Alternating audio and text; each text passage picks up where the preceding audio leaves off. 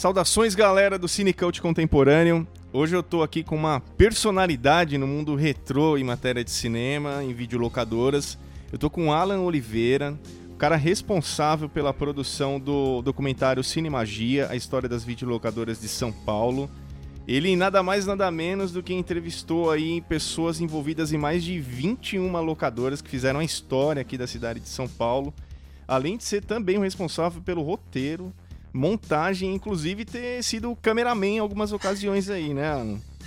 Pois é, é, bom, obrigado pelo convite, Igor. É, fico contente de saber que tá, que da participação do, do projeto e, e, enfim, de a gente poder falar sobre o cinema G, sobre cinema com, com você, com o seu trabalho. E sim, foi um, uma, o projeto foi uma força-tarefa, assim, de várias frentes para conseguir fazer ele sair do papel. Muito legal. É, eu, particularmente, eu adquiri a mídia física, né? Que hoje tá, tá em extinção, né? super rara de conseguir e assim, é um, é um trabalho que é um deleite, né, para mim, né? Manusear ele, mesmo sem ver ali na, na tela da minha TV, já é uma coisa assim extremamente prazerosa, né? Só para descrever pra galera aqui mais ou menos que, que de repente às vezes a pessoa até tem uma dificuldade de visão, enfim, né, não sabe do que, que eu tô falando. É, ele o documentário, ele vem em dois DVDs, né, a versão que eu tenho aqui pelo menos. Um disco tem o trabalho principal e o outro tem a parte de extras, né? E ele vem dentro de uma luva imitando um VHS, a capa de um VHS desgastada mesmo, né, pelo tempo, com algumas etiquetas ali indicando documentário, aquelas referências que as locadoras colocavam, né, para localizar o filme na prateleira. E esse estojo, né, no, no, caso por dentro aqui, os DVDs eles estão em um em um boxinho imitando uma fita VHS mesmo, né? E olha que bacana aqui, tem até os selos aqui que vinham mesmo falando advertência, né, coisas da, das distribuidoras. Também tem algumas fichas super interessantes aqui em formato de, de, de, cartão, né? Imitando aqui a locadora, aqui a, a, prateleira das locadoras, as fichas T que o pessoal usava, né? Pra pegar o filme ali na, na prateleira também. Cara, que trabalho sensacional esse trabalho gráfico, cara. É uma experiência que realmente une ali o visual ali da, da, do que você assiste na tela com o que você tá em mãos ali, cara. Antes de mais nada, eu queria parabenizar pela boa ideia, por todas as referências por tudo isso aí de bacana que você fez, né? Você e toda a sua equipe. Pois é, foi um trabalho de pesquisa bem intenso que a gente teve com o Cinemagia e como eu gosto de falar isso, né? Inclusive de pensar nisso. Como a gente é fã, né? A gente é cinéfilo, gosta, de, gosta muito de filme. Basicamente a gente passa o dia inteiro vendo filme, além de trabalhar. é, a gente tem dentro da gente esse espírito, né, que, que de formação da cinefilia através das videolocadoras. Então, é, era muito importante que esse projeto fizesse parte, é, fosse é, resumido, não resumido, mas traduzido, né, numa mídia que contemplasse esses aspectos todos de, de cinefilia, né, que é essa coisa do, do sensorial, da gente poder pegar no filme e aí ser uma edição que fosse na altura dele, né. Ô Alan, eu queria que você contasse pra gente como que foi o início da sua paixão pelo cinema. Qual foi o primeiro filme que você assistiu, que te fez realmente se apaixonar por esse formato e continuar os trabalhos do jeito que você continua aí até hoje? É, então, a minha história nesse sentido é bem é, diferente, porque geralmente as pessoas costumam ter. Eu nasci em 80, né? Em 1980. E, e nessa época, bom, quando eu comecei a ter noção do que era cinema, eu tinha provavelmente 6, 7 anos que nessa época a gente tinha uma programação de televisão extremamente restrita, né, com pouquíssimos filmes sendo exibidos em horários específicos, dos quais eu não podia acompanhar por, por ser criança. Que o que é curioso é porque nessa época o que tinha no cinema para ser visto eram filmes dos trapalhões, né? É, eram, era o que mais tinha, impressionante. Era, era muitos filmes infantis que estavam despontando no cinema, eles descobriram essa fórmula dos trapalhões de de box office, né, de, de bilheteria, e aí a coisa começou uhum. a funcionar. Mas ainda assim eu estava muito aquém disso. Eu morava na periferia da Zona Norte de São Paulo, bem é, para lá do bairro do Limão. E, e, era uma coisa que chegava muito depois pra gente, assim. Era um eco do que estava acontecendo de verdade no centro e, e, em tempo real. E também vale lembrar que a gente não tinha os acessos às informações do jeito que a gente tem hoje. Teve um dia especificamente que a minha mãe precisou ir até o centro de São Paulo. Uh, e aí ela tinha algumas coisas para resolver lá, para pegar e tal. Acho que eu lembro claramente que ela ia no mapping, assim. e eu fui junto com ela. E aí, nesse dia, é, ela estava com o dia livre, com a tarde livre, assim, de tarde pra noite, tava virando noite. E era um dia que era, assim, véspera de feriado e tal. Eu não, eu não, me lembro muito bem, mas a gente não tinha. Acho que era uma sexta-feira. E aí ela disse: Ah, a gente podia ir no cinema e tal. Eu falei: Ah, primeira vez que eu vou no cinema, pensei, né? Eu tinha acho que uns sete anos, eu ia fazer oito anos. E aí a gente tentou achar, ela tentou achar várias sessões e não, não tinha nada acontecendo na época, porque eram sessões contínuas. Não sei se você sabe disso. Os filmes tinham horários Sim. marcados, né? 2, 4, 6, 8, 10. Se você entrasse às duas, às duas e meia, você podia sair às quatro e meia, porque aí você pegava o comecinho da outra sessão. Era como se fosse aqueles grindhouse, né, que o pessoal fala nos Estados Unidos, né? Até o Tarantino homenageou, né, ele e o Robert Rodrigues, né, Sim. que fizeram lá o grindhouse. É bem isso aí mesmo. E aí é, acabou que a gente não conseguiu achar nenhuma sessão e ela tinha muita vontade de ver um filme que tinha acabado de estrear, que era Uma Noite Alucinante, oh. que era o Evil Dead 2 na época.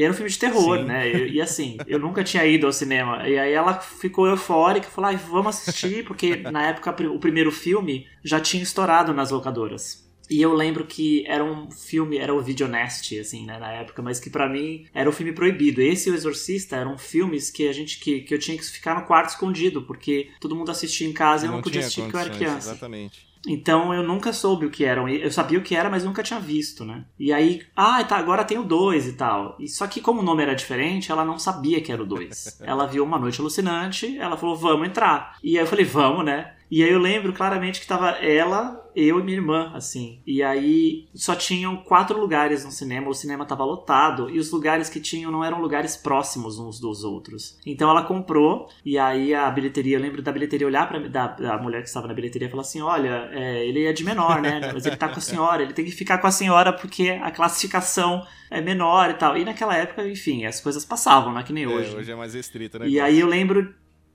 muito restrito. E até menos, um pouco mais, na verdade, mas tem hora que, enfim, é, é mais restrito no sentido dos lançamentos, né? E aí é, eu lembro que a gente entrou, e aí assim, como não tinha lugar junto, minha irmã sentou no lugar, minha mãe sentou no outro, eu sentei sozinho na ponta de uma cadeira, e eu entrei bem num momento onde, eu não sei se você viu já o Evil Dead 2, já, mas é num momento onde, onde o, eles, têm, eles estão naquela recapitulação, né, naquele prólogo, e aí é bem na hora que, que, que o, o, enfim, que o, que o Evil, que o demônio pega a namorada dele, quebra a janela e tal. E aí ela se transforma. E assim, a minha primeira cena no cinema foi essa cena, assim, de terror. É, e a reação das pessoas, as pessoas gritavam dentro do cinema numa euforia muito alta, assim. E eu não entendia muito bem que isso era algo que se, se comportava. Tanto é que depois de meia hora do filme, minha mãe começou a entender o que, que era e ela veio me pegar. E aí a gente ficou sentados na, no, no, chão juntos, porque ela tava preocupada de ter me deixado sozinho. E aí foi isso. Então, o meu primeiro é, insert de cinema foi esse. E eu saí, assim, muito. É... Foi quase uma experiência traumatizante, hein? Então, na teoria teria que ter sido, mas não foi, assim. Eu saí meio, meio excitado, assim. Nossa, eu que entendo. legal. É, e era muito o que me impressionava, não era nem o gore, porque o 2 é super gore, tanto quanto o 1, um, né? Mas acho que até mais um mais ainda. do que o 2, é. Mas ele. É, acho que o que me pegou foi, foram as reações das pessoas, assim. Eu fiquei assistindo como as pessoas reagiam àquilo. E era, e era divertido, né? Era, um, era uma coisa... E tinha humor também, né? O 2 tinha...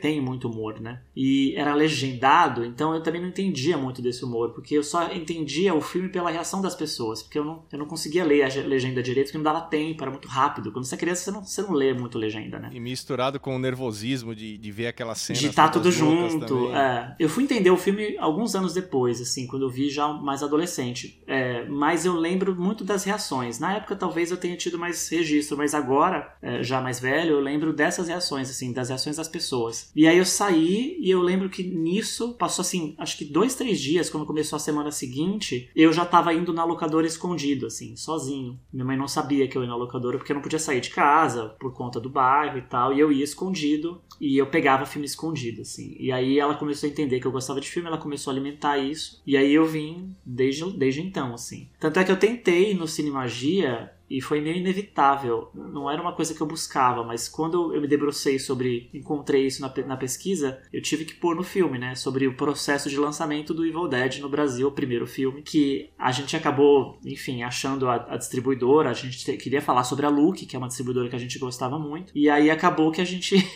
tava falando do, do Evil Dead, então foi meio que um ciclo fechado, assim, de descobrir como as coisas aconteceram. Cara, que bacana. Sabe que eu, o primeiro da série Evil Dead, o primeiro que eu assisti foi Uma Noite Alucinante, né? Que já era o 2, né? Eu assisti em VHS, eu não tinha videocassete na época, a gente tem até um lance meio parecido, assim, eu tinha uma condições super limitadas em casa, então quando eu ia assistir algum VHS, eu assistia na casa de algum amigo meu, alugava, enfim. E quando eu vi o, o Uma Noite Alucinante, eu achei meio estranho o filme, porque eu esperava, eu já tinha ouvido falar do primeiro filme, eu vivia vendo aquelas capas na, na videolocadora do primeiro, Evil Dead, a garota com a mão para cima, então, e dizendo que o filme tinha sido premiado, acho que no Festival de Berlim, enfim.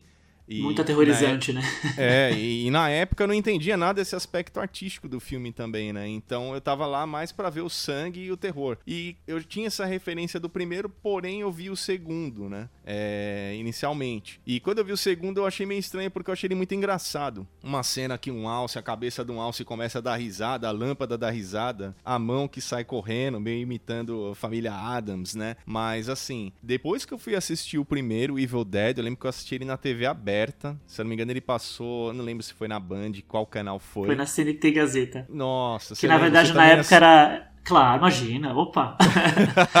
Na época era a Rede OM Brasil, que ela foi lançada e depois se transformou na CNT Gazeta. Essa, essa exibição que aconteceu foi em 92, se eu não me engano. Exa 91, 92. Exatamente. E ela. E é o que mais me dói, assim. Eu, eu acabei me transformando num, num, grande colecionador de, de, de Evil Dead, das mídias, do, enfim, dos, das memorabilhas, que eu gosto muito dessa trilogia, do trabalho de Sam Raimi. E esse é um buraco da minha coleção, assim, porque porque eu não consigo achar essa exibição. Porque nessa época, o, o grande lance é que é, o filme foi, o primeiro foi lançado direto em home video, o segundo foi lançado no cinema em 87. E aí por conta do sucesso do segundo, em 89 eles relançaram, eu descobri há pouco tempo isso, eu não sabia. É, eles relançaram primeiro nos cinemas. Então existe película do Evil Dead que foi, que foi exibida. A gente só não sabe se isso ainda existe, né? O sonho de ver isso de novo, ou de ver isso né, no cinema, em película, seria maravilhoso.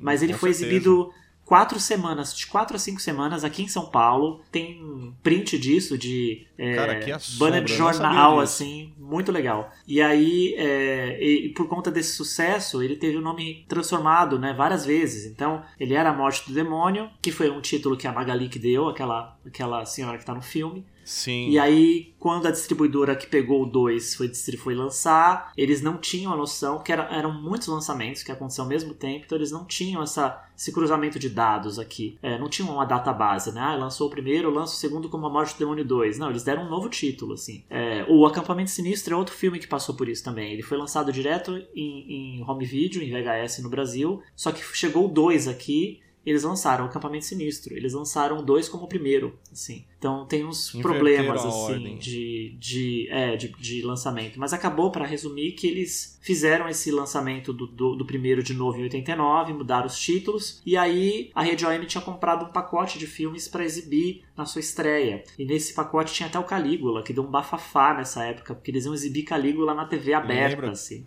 E foi e os caras foi conseguiram eliminar para derrubar. Da né? Semana Santa. Foi, eles derrubaram a exibição. Na hora que foi passar, eles Eu conseguiram derrubar, disso. não passou o filme aí gerou mais Ibope, enfim. Mas aí o Evil Dead estava no meio e vale lembrar que só foi feita para essa exibição, um estúdio de dublagem fez a dublagem do filme especificamente para essa exibição. E é uma dublagem que está perdida, a gente não consegue achar. É, depois o filme foi para a Band, a Band fez a primeira dublagem com a dubla vídeo, se eu não me engano, que hoje é vista como uma dublagem clássica, mas não é a, a verdadeira mesmo, essa primeira dublagem de 80, 91. E eu sou tão louco por essa por esse filme que assim, eu, eu, eu gravei isso, na, na, na, época eu gravei, porque eu não tinha como alugar a fita várias vezes, não dava, não tinha, não, não tinha condições para isso. E aí eu fiquei durante meses assistindo essa, essa exibição, então eu gravei os diálogos na cabeça, eu lembro até hoje, assim. E aí perdi, né? Imagina, você não vai. Eu não guardei, eu guardei muita coisa da época que eu, que eu tinha de fitas, mas essa fita é uma daquelas que assim, emprestei para um amigo, sabe? Ah, não. E, e eu lembro devolveu? que. Não, eu lembro que nessa fita eu, eu, eu gostava de Sepultura na época, assim, de Alice in Chains. E, gostamos, gostamos. É, e também eu tinha gravado, nessa mesma época, eu gravei na sequência do Evil Dead, eu gravei o, o tributo do Fred Mercury, que eu fiquei apaixonado por tudo que estava acontecendo que naquele tributo. E, e aí eu emprestei. Morreu, né? Pois é, eu emprestei para esse meu amigo para ele ver o tributo e ele nunca me devolveu isso. Ah, mas também aí... essa fita deve ter um valor hoje, hein? Deve estar tá no eBay. Não, eu acho, eu acho que não. acho que ele se desfez também, porque o tempo passa, a gente muda os hábitos, enfim, ele deve ter perdido a fita. E a gente não tinha fitas assim constantemente em casa, então às vezes a gente sacrificava coisas que tinha gravado para gravar outras também, né? Também tinha isso. É, talvez ele tenha gravado alguma coisa em cima. De repente ele gravou lá uma partida de futebol e acabou com toda essa história. É, foi bem, bem louco. Mas existe, e enfim, eu entendo o que você tá falando no sentido de, de do 2 de ser mais comédia e tal. O 1 um realmente é muito mais, mais terrorzão. Sim. Enfim, é, é uma predileção que eu tenho. Eu gosto muito do trabalho do, do, do Sam Raimi de câmera. É um trabalho. Ele eu pegou, adoro também é uma história assim muito clichêzona, né, da época e ele fez, ele transformou aquilo num, numa coisa super acima da média assim, visualmente. É, o que eu acho legal dele e inclusive acho que por isso que o filme dele foi tão premiado e reconhecido pela, pelas pessoas que entendem do assunto, né, na época, é todo esse trabalho da câmera subjetiva que ele usa, todas essas manobras de câmera e assim, algo totalmente improvisado. Você vai ver, eles não tinham a Steadicam que, por exemplo, o Carpenter usava no Halloween e mantinha a câmera estável à medida que o cara que tava ali filmando saía percorrendo o personagem. E era tudo improvisado, os caras faziam com madeira ali, pendurada no corpo, segurando a câmera. Enfim, foi um trabalho brutal. Eu tava vendo a respeito do, do Evil Dead e chegaram a mencionar a galera, os atores ali mesmo, em entrevistas, né? Falando que eles ficaram dormindo até o fim das filmagens naquela cabana. E depois que o filme acabou, diz que eles detonaram a cabana toda lá, arrebentaram tudo. Não sei se você já ouviu essa história aí. Sim, essa história tá, tá no livro, né, do, que foi lançado aqui no Brasil pela Dark Side, inclusive Dark Side, como amamos Dark Side, né? Cada lançamento Nossa, eu tenho esse livro, inclusive. As lombadas, o trabalho gráfico deles é, é, é de uma perfeição que. Literalmente arregaçam, assim, né, no trabalho. Fazem um trabalho impecável. É. Mas isso está no livro e eles falam sobre essa, sobre essa passagem aí, de eles não terem a, as estruturas, essa coisa de, de, de, olhar do demônio ser a nossa subjetiva, é, a subjetiva em si. Então é, é que é uma coisa que está taxada no orçamento do projeto, né? É algo pensado já para é, ser uma, uma solução visual, né? Não foi algo improvisado, já foi pensado daquele foi jeito. Foi pensado, é pensado. E com os recursos que tinha, com o orçamento que tinha, era aquilo lá mesmo e acabou, né? É, mas aí você junta com a trilha do Luduca, que é o trilheiro dele, né? Junto, e aí tem uma galera junta, assim, que fala, é, juntou tudo, fica muito legal, né? Muita gente não sabe, mas acho que é o Ethan Cohen que edita o filme, que é os irmãos Cohen, né? Eles eram amigos Sim. na época e uma parceria de longa data que eles têm aí, e muita gente saiu da... Muitas coisas, muitas pessoas inspiradas no, no, no Evil Dead acabaram acabaram fazendo cinema também, né? Mas isso aconteceu com o Peter Jackson também, o cinema do Peter Jackson foi de carreira também, é esse cinema de terror gore super independente, que já mostra também um pouco da visão dele é, cinematográfica. Tem um pessoal que começou nessa época, né? Que trabalhou com, com um gênero de terror e, e, e releu a coisa de um jeito inédito. Né? É, eu, eu acho interessante porque até você citou os irmãos Correm, né? Muita gente saiu dali daquele meio, né? O Nicolas Cage parece que repartia casa com eles, parece que eles em um determinado momento ali tinham esse convívio com outras pessoas que se tornaram grandes celebridades, né? Que acabaram trilhando um caminho próprio e hoje são pessoas que, ou no ramo da produção, da direção, da, da atuação, tem, tem um destaque, né? É, eu acho que tem muitas histórias aí de pessoas ligadas umas nas outras que acabaram se transformando em pessoas famosas, mas que no começo a gente acaba nem sabendo porque é mais ou menos o que a gente está falando aqui, né? Tem interesses em comuns, né? Visões em comum de, de cinema ou até de trabalho, e aí vão construindo as coisas, e aí chega num ponto em que começa uma, uma, uma trajetória, né? E, e, eu acho que essa década de 80 foi uma década muito, muito rica nisso, que tinha a virada de várias é, tendências culturais, né? De vários estilos musicais e estilos cinematográficos também. E aí o grande, para mim, ao meu ver, assim, no cinema, o grande, a grande marretada nessa época foi a chegada do vídeo, né? O advento do videocassete. A gente conseguia assistir filme em casa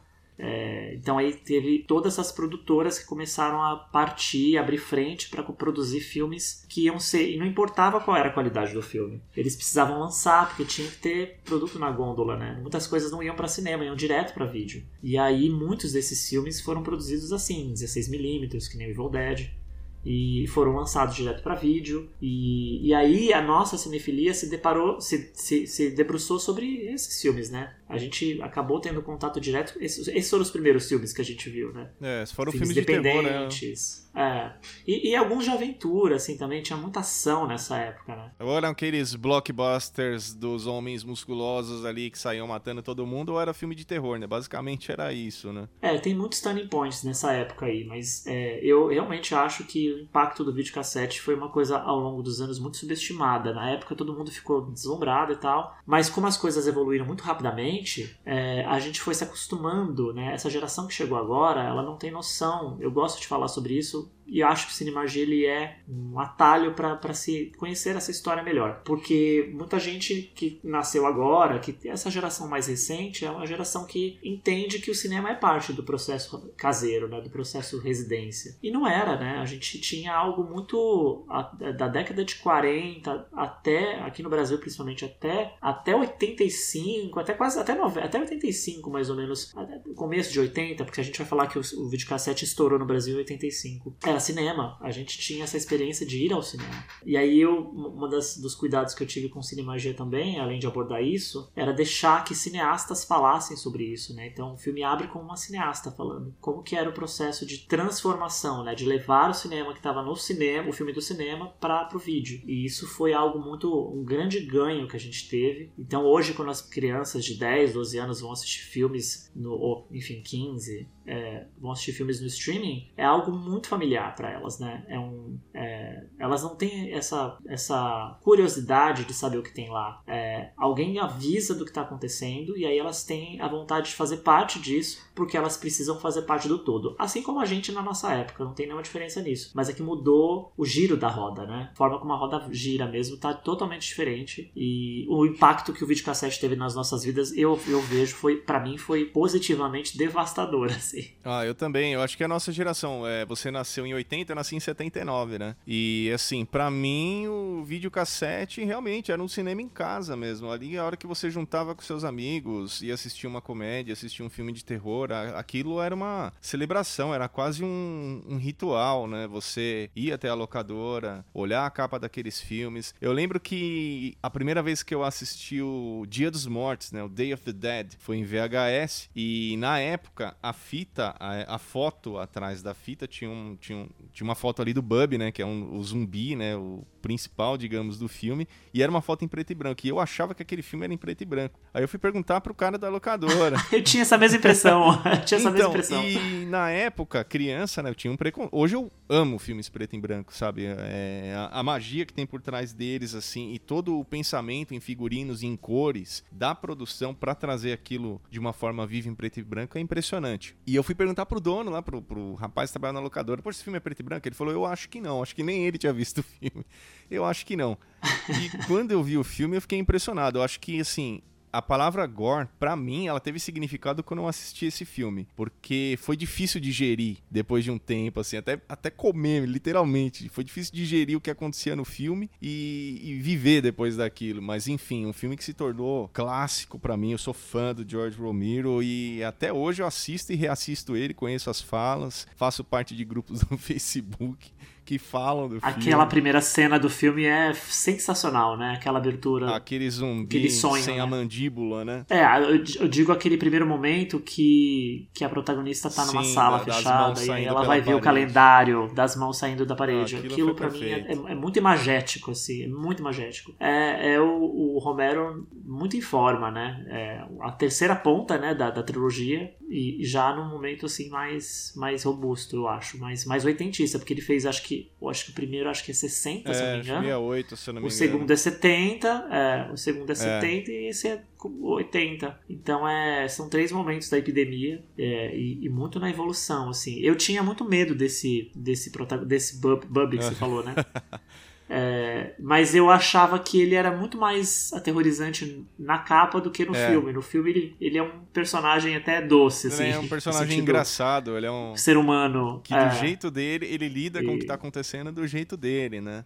É, não vou dar spoiler a respeito do, do filme. Pode, pode ter gente que não assistiu, mas tem um determinado momento que você vê que essa, essa, esse aspecto doce dele meio que era manipulado, era controlado de uma forma ali que depois viram que não era muito certa. Mas, mas enfim, Talvez seja a grande, tal- talvez seja a grande metáfora com relação aos seres É, humanos. né? também. O, o Romero, ele, ele tinha essa coisa, ele instigava você a enxergar a sua sociedade ali, mas daquela forma através dos zumbis. E eu percebia muito Era um isso. subtexto, É, né? Os zumbis eram o subtexto. primeiro filme, eu acho que ele, dele, né, da trilogia clássica, eu acho que lida muito com essa coisa da, da, da mídia mal, mal falada, que informa mal, que induz as pessoas a cometerem atos desesperados por não saber o que está acontecendo, que é algo até semelhante com o que a gente passa hoje, né, que está passando nesses momentos aí do, do, do Covid, enfim.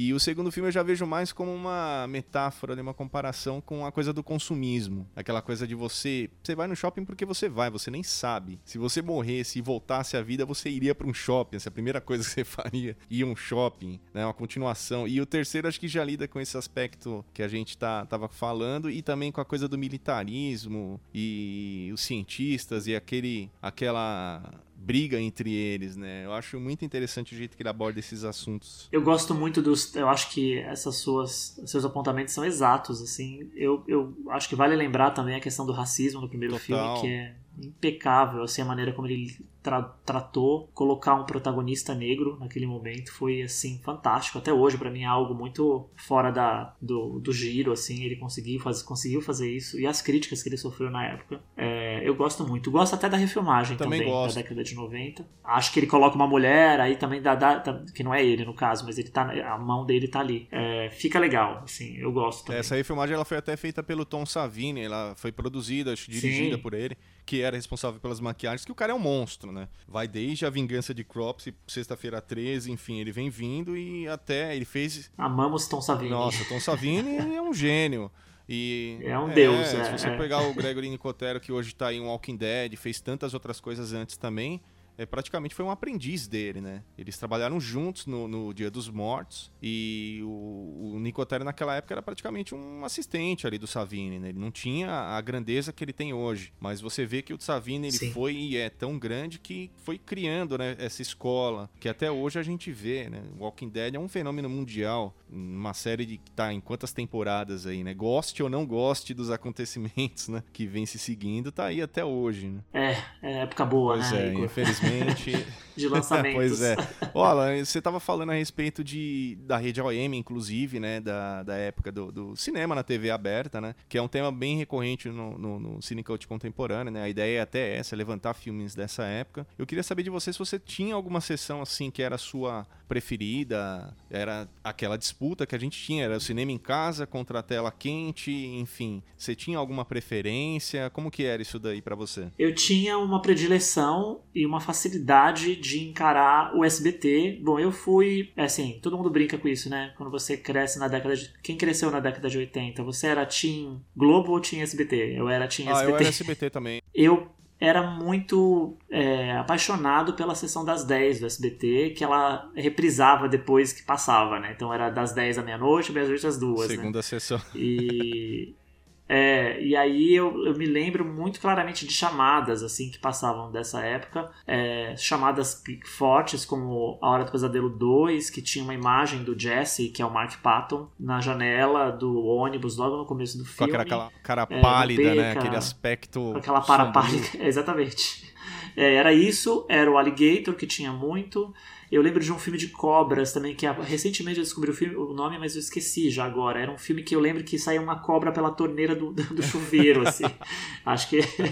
E aí eu era uma infestação de cobra na casa das pessoas. Eu não me lembro agora o nome do filme. É, eu lembro de outras coisas, assim. Eu lembro da. Acho que, acho que era Galeria do Terror, não sei, mas que eram filmes da Hammer que passavam na década de 80, é, que depois foram super reaproveitados no, no Cine Trash do, do Mojica, no, na Band, anos Saudoso depois. Saudoso Zé do Caixão. Né? É, pois é, essas programações assim eu me lembro muito fortemente e me lembro também, é, elas ficaram muito gravadas na minha cabeça, porque nessa época, como os conteúdos estavam sendo muito lançados em TV, a TV começou a endossar esses conteúdos por conta da briga com a videolocadora, é, acabou que os estúdios veio a Herbert Richards, né, começou a fazer dublagens para o conteúdo da Globo e o SBT não conseguia ter é, nenhum tipo de dublagem da Herbert Richards porque era um contrato é, de fidelidade que eles tinham com a Globo. Então eles tiveram que produzir um, um, um, estúdio de dublagem do SBT, que era Maga, do Marcelo Gastaldi, que foi o estúdio responsável por dublar praticamente todos os conteúdos do SBT nessa época, desde o Chaves, que a gente vê até hoje, até os desenhos que passavam nos, nos programas infantis da época e os filmes também. Então, é, aquele rock do Dia das Bruxas. Sim, com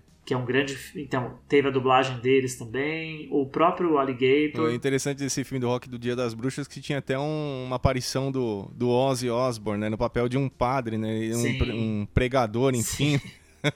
E ele tava com o cabelo curto. Eu gosto muito desse E ele tava com o cabelo curto na época, é. então não dava nem para reconhecer direito que era ele, né? E ele aparece falando mal justamente do rock and roll, né? Isso é coisa do diabo, isso tá incitando não sei o quê. Melhor participação, né? É Enfim, é, então eu sou desse time, assim. Eu assistia muita coisa que passava na Globo também. Eu lembro de ver Watchers na Globo, na época que passou. Uh, mas o, o, o meu maior gancho de sessões era a sessão das 10 do SBT e muito por conta de todos os filmes da saga da Hora do Pesadelo, assim. Que era uma coisa que. E outra questão também, sempre gostei muito de Sexta-feira 13, acho o máximo, mas eu sou Team Fred. Eu ia te perguntar isso, Fred eu, ou Jason, é, mas já é, respondeu, já nem precisa. Eu sou Team Fred, porque, pra, não que eu não goste, acho o Jason o máximo, mas acho que é, a gente precisa lembrar que a franquia da, da Sexta-feira 13 ela foi extremamente explorada, né? Ela foi muito explorada até, até o final, assim, e de um jeito muito marqueteiro mesmo, não tinha tempo de produzir os roteiros, então o, os elos de ligações de um filme para o outro se perdem muito facilmente. O Jason vira um mutante, né? Ele já não é mais um, uma pessoa, enfim, humana que, que, que, que quer revanche, que quer ele vira uma maldição, né? Então ele morre e volta de uma maneira muito maluca. Tem um sobrenatural envolvido ali que não está explicado. Não que precise explicar, mas talvez uma alegoria visual fosse bacana. Isso falta na, no meu visão com os filmes, assim, pro, pro, pro, pra, pra franquia. E pro A Hora do Pesadelo eu acho máximo porque o próprio tema ele já dá abertura para fazer milhares, assim, de, de é, criações visuais onde o Fred pode morrer e voltar várias vezes, que tá tudo bem porque ele é um fantasma do sonho. Então, por um tempo ele pode estar dormente, mas ele vai voltar para te pegar. Então, tem um elo de ligação nos filmes, apesar dos problemas que a saga também tem, mas eu acho fascinante isso. E cada morte do Fred, assim, dos, dos filmes do Fred, são extremamente elaboradas, assim. É, não, às vezes tem, tem um cenário todo envolvendo sonhos, sabe? Então, isso sempre foi uma coisa que me seduziu, assim. De novo, não que isso não aconteça no Sexta-feira 13, mas é algo que eu achava mais criativo com o Fred, assim. E achava o Fred mais perigoso nesse sentido. Teve uma época que eu achava que, que eu podia ter algum sonho mesmo, não que eu acreditasse nele, mas, tipo, sempre me fascinou essa questão de você ir dormir e um dia talvez sonhar e não acordar depois com por causa de um pesadelo, né? A gente sabe como que é um pesadelo, né? A força de um pesadelo quando você acorda. E isso é, é algo que está impresso no filme, assim. Eu, eu achava isso o máximo. Assim. Eu acho que também trazia um aspecto. Eu acho que a franquia da Hora do Pesadelo ela foi mais consistente do que a do Sexta-feira 13, né? Acho que soube se manter com mais qualidade ao longo dos anos. Eu, particularmente, eu era Team Jason, né? eu gostava muito dele. Mas, assim, é... o Fred também me chamava muita atenção, especialmente o primeiro filme. No primeiro filme foi um filme filme que quando eu vi a primeira vez, eu tava com um amigo meu, né? A gente tava vendo na sala de casa e minha mãe tava ali por perto. E na hora de cada um ir pra sua casa, né? No caso, foi terrível. A gente não conseguia sair do sofá. A gente ficou meio que preso ali de tanto medo. E o que eu acho legal do, dos dois filmes é o aspecto artístico também que tá envolvido ali por trás, né? O Wes Craven, no, no, na hora do pesadelo, era quase um Luiz Buñuel, assim, sabe? Do, do, porque ele traz aquele aspecto onírico para você de um jeito, mas aterrorizador, de um jeito profano, que você se incomoda, né? Aquilo te dá medo, te dá receio de dormir. E isso eu acho muito bacana. E já no Sexta-feira 13, eu acho que perdeu muito a mão por culpa do Sean Cunningham, que foi o cara que criou ele, que acabou de repente perdendo os direitos sobre a franquia. E aquilo virou realmente um comércio. Porque o, o primeiro é, filme. Virou dinheiro. É, virou por dinheiro. E o primeiro filme do Sexta-feira 13, da, da franquia, foi assim uma baita realização artística, realmente. Aquela. Novamente aquele uso da câmera subjetiva que a gente falou no Evil Dead. E a questão dos caras ficarem pensando como que as mortes seriam. Tom Savini envolvido, inventando formas ali para as pessoas morrerem. Até aquela cena do Kevin Bacon, que ele tá é perfurado por baixo da cama, enfim, quer dizer, tudo, tudo que inventaram, o contexto que inventaram para aquilo acontecer, né, artisticamente, tá louco, né? Eu era Tim Jason, confesso para você. Eu sempre gostei muito também do, do, do Sexta-feira 13, eu achava o máximo, e essa coisa de uma hora você correr do Jason e ele tá atrás de você, aí você vai olhar ele tá na sua frente, aquilo eu achava muito legal, é, mas eu achava as atuações, assim, eu lembro de ter esse registro já, tinha umas coisas que eu achava muito mambebe, assim, nossa, né? Não que do Fred fosse melhor, muito boas, mas eu achava um pouco melhores, assim. Sim. Existia. Acho que os papéis eram melhores. Então, logo, como você morria muito fácil, né? No, no Sexta-feira 13, era algo que não dava. Não dá para você se apoiar muito, eu imagino, né? Hoje, no, pensando nos atores, assim. Mas se eu não me engano, eu até perguntei esses dias para um amigo meu. E eu lembro que da série, eu não lembro qual é, eu perguntei, mas acho que é o sétimo, que envolve telecinese Isso, e tal, de é uma garota. Eu acho que é o que eu mais gosto, eu acho que é esse. Eu preciso até voltar a ver a, a saga toda hoje já, com os olhos mais velhos, porque faz um tempo que eu não vejo para entender como que vai bater em mim, porque eu lembro de ter gostado muito desse e tinha protagonismo feminino, que é uma coisa que eu adoro, assim, eu acho. É, desde o, desde o primeiro, até a Hora do Pesadelo também. Na verdade, se você for parar pra pensar, os dois começaram juntos, né? Porque eles fizeram A Última Casa à Esquerda, né? Last House on the Left, que foi uma, foi uma produção feita ali em parceria entre os dois, entre o Sean Cunningham e o Wes Craven, quer dizer, eles começaram é, juntos. Se eu não me engano, o primeiro filme o 84, o, o Nightmare on Elm Street primeiro, foi em 84, acho que já estava no terceiro filme da saga, da, da franquia do 613. É. é muito louco, porque dá essa impressão de que é mesmo, era relativamente junto, mas não tinha essa pretensão de virar, né? É, é, de virar um, um, um, franchise. Ah, na época, a New Line era é, Robert Shave, ele tinha a New Line, ele, ele, abriu, ele comprou a New Line, a New Line era uma distribuidora, final da década de 60, e ele comprava filmes para exibir os filmes é, Bs, assim, filmes Bs em presídios. Olha só. Que loucura. É, para conseguir fazer dinheiro. E na época ele, ele conseguiu comprar o Pink Flamingos, assim, do, do John Waters. Tipo, que é o máximo, foi distribuído pela New Line. E aí ele, ele exibia esses filmes, assim, imagina, exibir o Pink Flamingos no, no, Não, no filme, filme bem controverso. Né? É, que é maravilhoso Sim. a brincadeira de você de você conseguir ter conseguir ver a ironia né, do mau gosto, que é o máximo. Eu acho isso o máximo. Eu sou fascinado pelo trabalho do John Waters. E aí ele é, acabou que ao longo dos anos ele foi conseguindo se manter e ele já tinha feito acho que dois ou três lançamentos de filmes independentes e o Wes chegou com esse projeto. Diz que esse projeto do Nightmare on Elm Street ficou anos assim, acho que uns cinco anos rodando e ninguém pegava. E aí ele pegou para fazer e foi um sucesso o primeiro filme. É, e aí eles correram para fazer o segundo. E o segundo hoje é um clássico é, homerótico, né? Um clássico, um filme de terror gay que a gente não via. Sim, é impressionante. A gente via, mas As referências estavam ali, né? O técnico da equipe lá o do, tempo dos todo. garotos garotos, o próprio protagonista. É, todo mundo ali é, acho que não tinha noção nesse sentido também. Então, mas é até curioso dizer que o, o, o roteiro da Hora do Pesadelo 2 ele foi desenvolvido é, enquanto eles estavam filmando, uma coisa que eu descobri há pouco tempo também. Eles não tinham roteiro, então o casting todo foi fechado baseado no sucesso do primeiro, mas eles não sabiam que eles iam filmar. Poxa, eles tinham assim acho que 20 páginas de roteiro, e aí eles tinham que gravar para entregar a toque de caixa. E aí foi nesse esquema que o Nightmare virou uma franquia, porque eles foram entendendo que o Fred ia ser um grande vilão. E os dois, na verdade, são os maiores vilões, né? O Fred e o Jason, Sim. os vilões da década de 80 inteirinha.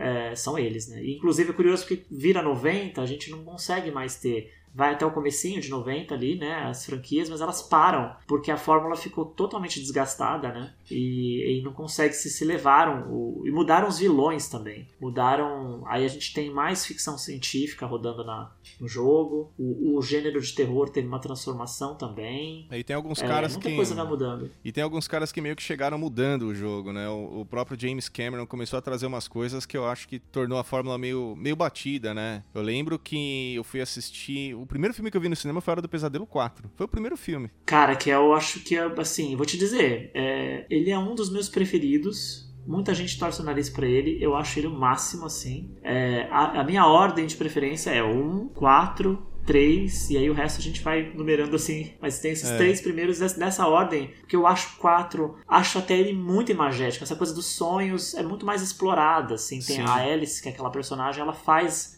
não sei, tem uma predileção com quatro, assim, muito forte. Acho que ele é mais forte nesse sentido. É, hoje, artisticamente, eu vejo realmente o Wes Craven como um Luiz Buñuel, sabe, do, do, do, do cinema, assim. do cinema de horror. É curioso porque o 4 foi o que mais deu dinheiro pra franquia. É, acho que já estava bem é estabelecida é nessa época, né? Acho que acho que talvez até por conta disso aí. E foi o primeiro filme que eu vi no cinema. Fiquei impressionado. Nossa, adorei o filme. Eu já eu via propagandas do 3 na TV na época que eu era criança, mas eu ainda não podia ir pro cinema com aquela idade. Acho que eu até fui meio clandestino no 4, porque se eu não me engano foi em 88 ou 89 isso daí. Acho que eu devia ter uns 8. É, o 4 acho que foi 89. É, eu devia ter uns 9 para 10 anos. Acho que eu nem podia estar na sessão, mas é aquele negócio que a gente tava conversando também, né? Um pouquinho. Anos 80, né? É. No Limits. Meio que dava uma fechada de olho. E acho que nessa época do Hora do Pesadelo, se eu não me engano, eu vi no cinema. Eu, eu acho que foi nessa época. Um cartaz do. A gente tava falando no James Cameron. Um cartaz do Segredo do Abismo. E eu fiquei impressionado, porque aquele filme também envolvia uns aspectos meio assim fantasiosos, mas era uma ficção científica, mas que de uma certa forma te dava um medo também. Então eu acho que esse público do, do medo, do horror, meio que foi sendo transferido para outras coisas também. É a sensação é, eu que eu acho tenho. Que o universo foi sendo, foi sendo ampliado. A gente foi descobrindo outros, outra, outros olhares de, de, de, terror, né? Eu já era nessa quando eu comecei a, ir para a locadora, também comecei a descobrir Hitchcock, comecei a descobrir muito de, o Kubrick, imagina. E, e aí eu também tinha no meio desse rolê eu descobri o, o Stephen King, né? E aí assim, Stephen King bugou a minha cabeça quando eu comecei a descobrir o que as obras dele. Ele acho que foi assim, como autor, foi para mim o maior impacto que eu tive nessa década, nesse começo de, de, de virada de infância para adulto. O primeiro livro que eu li foi, o primeiro livro que eu li na vida foi Witch, assim. Eu tinha de 9 para 10 anos. Calhamaço, hein? E É, eu, peguei, eu, eu, até falei isso há pouco tempo. Eu, eu descobri, um, um, meu pai comprou para mim numa banca de jornal a primeira. Ó, o Witch foi lançado no Brasil pela Francisco Alves. Era essa edição de dois volumes, que era uma aranha na capa. e, e aí, assim, já super spoiler, mas não também, né? É só um enfim, só um, só um visual da coisa. E aí eu lembro que eu li o primeiro, é, eu não sabia o que era o 2. Eu, eu, tinha só um na mão, tava volume 1. Um. Eu falava, ah, volume 1, um, nem entendi o que era volume 1. Um. Ah, vamos ler. E aí acabou a história, eu li acho que em muitos meses, sei lá, acho que uns quatro meses. Demorei um tempo para ler ele. Mas eu lembro de ter devorado. E aí, quando acabou, eu fiquei super na mão. Falei, meu, e agora? Aí eu entendi o que era o volume 1. Falei, ah, então tá bom, né? Tem pra mim, o volume 1 era quase como a primeira edição, sabe? Assim. E aí eu lembro de ficar mais de um ano sem saber o que ia acontecer com aqueles meninos. E aí foi anunciada, eu tinha sete, eu li a sete na época, foi anunciada a adaptação de, de, pra televisão, da minissérie, né? E aí eu, assim, um pouco antes de chegar na locadora, uns anos depois, eu, eu consegui achar a segunda parte. E aí eu matei rapidamente, assim.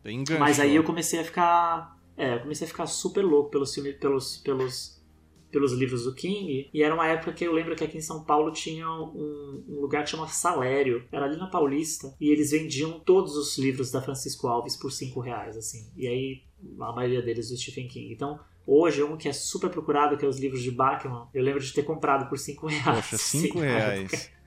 Ele custa, tipo, nem sei como é que tá a coisa hoje, não sei que ele é ultra estimado porque é um livro proibido, né? Mandaram tirar de circulação, porque tem o livro, tem a, o Conta Fúria, que foi que o King mandou tirar, porque a história de um menino que dá uma metralhada nas crianças na escola. Uma história muito tal. forte forte e presente no contexto até do, do, do, do, estilo de vida americano, enfim, a gente vê muito isso, né? É, não mudou nada, né? É. De lá pra cá. As coisas estão só piorando. Pois é.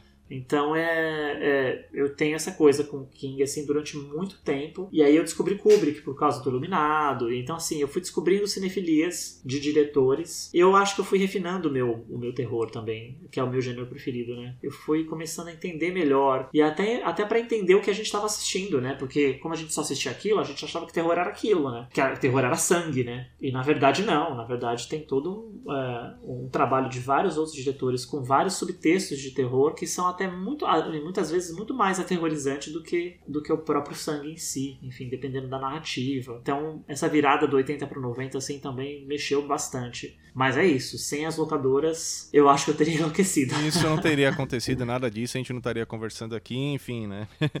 É, as coisas é. seriam muito diferentes em matéria de cultura pop. A gente vê a força dessa época também quando a gente começa a ver produções novas, como a Stranger Things, né? Que você percebe inúmeras referências, principalmente do Stephen King, né? Você vê lá um pouquinho do Conta Comigo, misturado com Goonies, misturado com It, enfim. Uma série de, de, de influências na cultura pop que, que essa época fundamentou e até hoje a gente vê, Sim. né? É, eu gosto muito. Eu acho que todo tipo de homenagem, quando bem executada e, principalmente, mais do que tudo, bem creditada, é, eu acho que é válida, sim. Eu gosto bastante eu acho, da brincadeira do Stranger Things, acho divertido. Assim. Muito bacana. Olha, me fala uma coisa. E das locadoras que você frequentava na época, que tinham aí próximas do, do local que você morava quando era criança, você tem uma recordação, assim, dos nomes, dos lugares, das capas dos filmes que você via, enfim? Que, que recordação que você tem, assim, pessoal? É, até onde eu sei, é, a minha memória é bem maluca, assim, de, eu não esqueço as coisas. Eu tenho uma memória muito boa para quando a imagem é forte, eu registro bem. Eu lembro praticamente de tudo assim, de todos os lugares que eu ia, porque era, para mim, era um, era sempre muito, era um grande refúgio, né? Eu sair de casa e passar as tardes nas locadoras, depois que eu tinha estudado e feito as minhas coisas, eu ia passar um tempo lá para absorver coisas de cinema que eu, que eu não sabia. E as locadoras tinham no balcão as revistas, então era mais um artifício que eu tinha de descobrir o que ia acontecer ao, no, nos próximos meses. Eu lembro de ler, é, eu não tive tanto contato com a Video News, assim, eu lembro de ler Video News, mas eu lembro de a sete ser algo muito forte para mim, assim, porque Video News era, era um veículo muito voltado para as locadoras, e eu vivia nas locadoras, eu, eu lembro de ler muito a ver vídeo na década de 90 e o jornal também do vídeo, ambos no Cine Magia. Então eram, eram, eram caminhos que eu diluía, assim, a, a minha vontade de conhecer coisas. Mas nas capas e nas respondendo a sua pergunta, nas capas e nas lojas, tinha acho que umas quatro videolocadoras que eu tinha em casa, que, que eu tinha perto de casa. Mas assim, quando eu falo perto, é, eu tinha que dar um rolê para ir até lá. E para mim não era um rolê. Eu, eu tenho, essa relação de distância muda muito de pessoa para pessoa. Seis, sete quadras para mim é perto. para muita gente isso é longe. Então eu andava, eu ia assim. Eu gostava de andar. E aí eu achava muitas capas, assim. E, na verdade, para mim, o grande. Eu lia sinopses, mas é, a primeira imagem que vinha na frente era a imagem que ficava gravada para mim eu, ficava, se eu, se eu tivesse interesse em assistir. Até produzindo Cinemagia, anos depois, eu tive me deparei com, com várias dessas fitas perdidas em vários lugares, porque a gente chegou para gravar o Cine Magias e a gente só, só encontrou escombros, né? Tipo, tava tudo perdido já, né? Calpões com fitas jogadas no chão, locadoras dentro de casa fechadas porque ninguém sabia o que fazer com as fitas. Então a gente foi, eu, eu fui voltando a ter contato com, essa, com, essas mesmas capas e aí eu fui lembrando do quanto elas me impactaram, assim. É, mas sim, tinha alguns filmes que eram que foram fortes nesse sentido e alguns é curioso que assim na década de 90, quando as boa parte das locadoras para 94 para 95 começaram a fechar no bairro, porque era um momento que a gente não aborda muito no Cine Magia, para não sair da magia, mas é porque o, o mercado tinha feito um boom da na década de 90 e ele começou a cair muito por causa das fitas piratas, de novo, cópia da cópia, começou a se fazer muita cópia. É, e aí muitas locadoras de bairro pequenas começaram a fechar e eu me lembro que eu comecei a comprar essas, essas fitas com, com dinheiro de algum trabalhinho que eu fazia, de alguma entrega que eu fazia, ou de alguma coisa que eu criava para vender e tal. Já pequeno ainda, adolescente, mas dava um jeito de conseguir dinheiro assim. Então, boa parte das. Eu, eu coleciono filmes, né? Então, boa parte dos filmes que eu tenho hoje de VHS são filmes que, eu, que, que são as fitas que rodaram o bairro e que eu comprei depois quando as locadoras estavam fechando. Então, O Exorcista, que é a fita que rodou o bairro inteiro, é a fita que eu tenho em casa, assim. Então, é a fita que foi alugada pelos meus pais para assistir e que eu fiquei proibido de ver e que anos depois eu comprei é a, a própria, própria, fita, fita mesmo. mesmo. Então acho que isso é, é para mim isso é muito forte assim. Então essas, esses são os filmes que mais impactaram para mim e por conta das capas. Eu lembro muito do Exorcista porque não era muito pela capa, mas por conta dessa experiência. É, eu lembro da capa da Coisa, que era o, aquela capa com o stuff né, na mão, que era forte. A, o vampiro na, na, na hora do espanto, em cima das nuvens, assim, que era aquela imagem super forte também. A capa do Garotos Perdidos, eu acho ela linda, assim, impecável. Sensacional é, E é, pra mim ela é, um, ela é um meio zeitgeist, assim. Acho que ela é um, um, retrato da época, assim, sabe? Quando você olha, você vê tudo dos anos 80 ali. Você vê o rock, o punk, você vê as crianças meio que junto com os adultos, mas aí todo mundo é, todo mundo é criança, porque são só adolescentes. Tem os cabelos da época, tem o estilo da época, tá tudo ali. É, então é, é, tem muito disso, né? E aí tem a brincadeira das capas, que dessa época do, das, das, das VHS, quando as coisas, os filmes viraram, se transformaram em DVD, quando o DVD chegou, mudaram as capas, né? Que foi muito bom também. A gente viu outro olhar, né? Outros, outros, outras fotos, outras promos do filme. Mas aí muita coisa, a alma se perdeu de, de alguns filmes, assim, né? Muita coisa quando virou DVD, a gente mudou a capa e mudou, mudou tudo, assim. Só, Nossa, cadê aquele filme? Então tem coisas que só as capas do VHS traduzem, assim, muito bem. O Stuff mesmo é um desses, assim. A capa do DVD é uma capa do, daquela cara derretendo, que ok, é legal e tal, mas assim, meu, essa, essa arte feita, essa ilustração feita pro, pro VHS é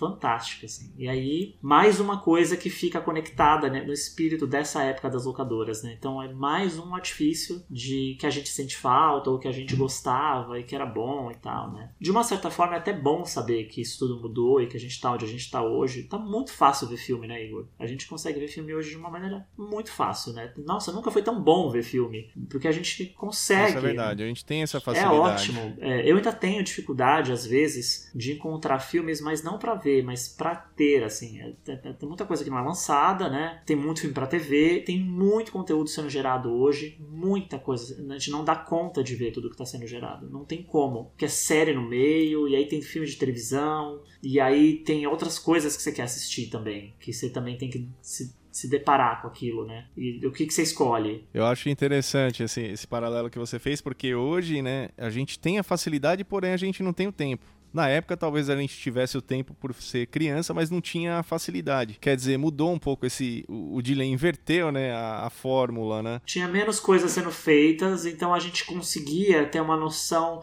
Eu acho que o arco que ficava ao nosso redor, assim, do quanto tá faltando, do quanto a gente não tá dentro, era menor. E agora tem tanta coisa que tá fora do nosso alcance. A, essa semana mesmo eu descobri que o Sam Raimi fez tá, tá uma série nova assim de terror. E eu falei, nossa, como eu perdi isso? E há pouco tempo também eu tava conversando com uma amiga e eu, ela falou: "Ah, o que que você indica de série?" Eu falei: "Ah, tem uma série que eu gosto muito que chama Kidding, que é do Michel Gondry e tal, com o Jim Carrey e tal." Ela: "Meu, como assim? Michel Gondry e Jim Carrey, Jim Carrey eu nunca soube disso." Eu falei: "Então, pois é, a gente não tá conseguindo acompanhar mais as coisas, não tem mais como. É um volume, é uma é cachoeira assim de coisa que vem e não dá. O próprio Cinemagia, muita gente, a gente lançou em 2017 no cinema. Nossa, passou no cinema, então passou, mas é, não tem como. A, a gente está sendo bombardeado de informação toda hora, o tempo inteiro. Ainda mais agora, a gente não tem nem como falar, né? Não é só a questão do, do coronavírus, do Covid, é todo esse cenário político horrendo que a gente está vivendo, tudo junto. Então é. A gente Total. cansa também. Tem uma hora que você quer. O, o silêncio está muito raro hoje, né? Se você conseguir achar algum silêncio, fique com ele, porque é saudável você ficar em silêncio, entendeu?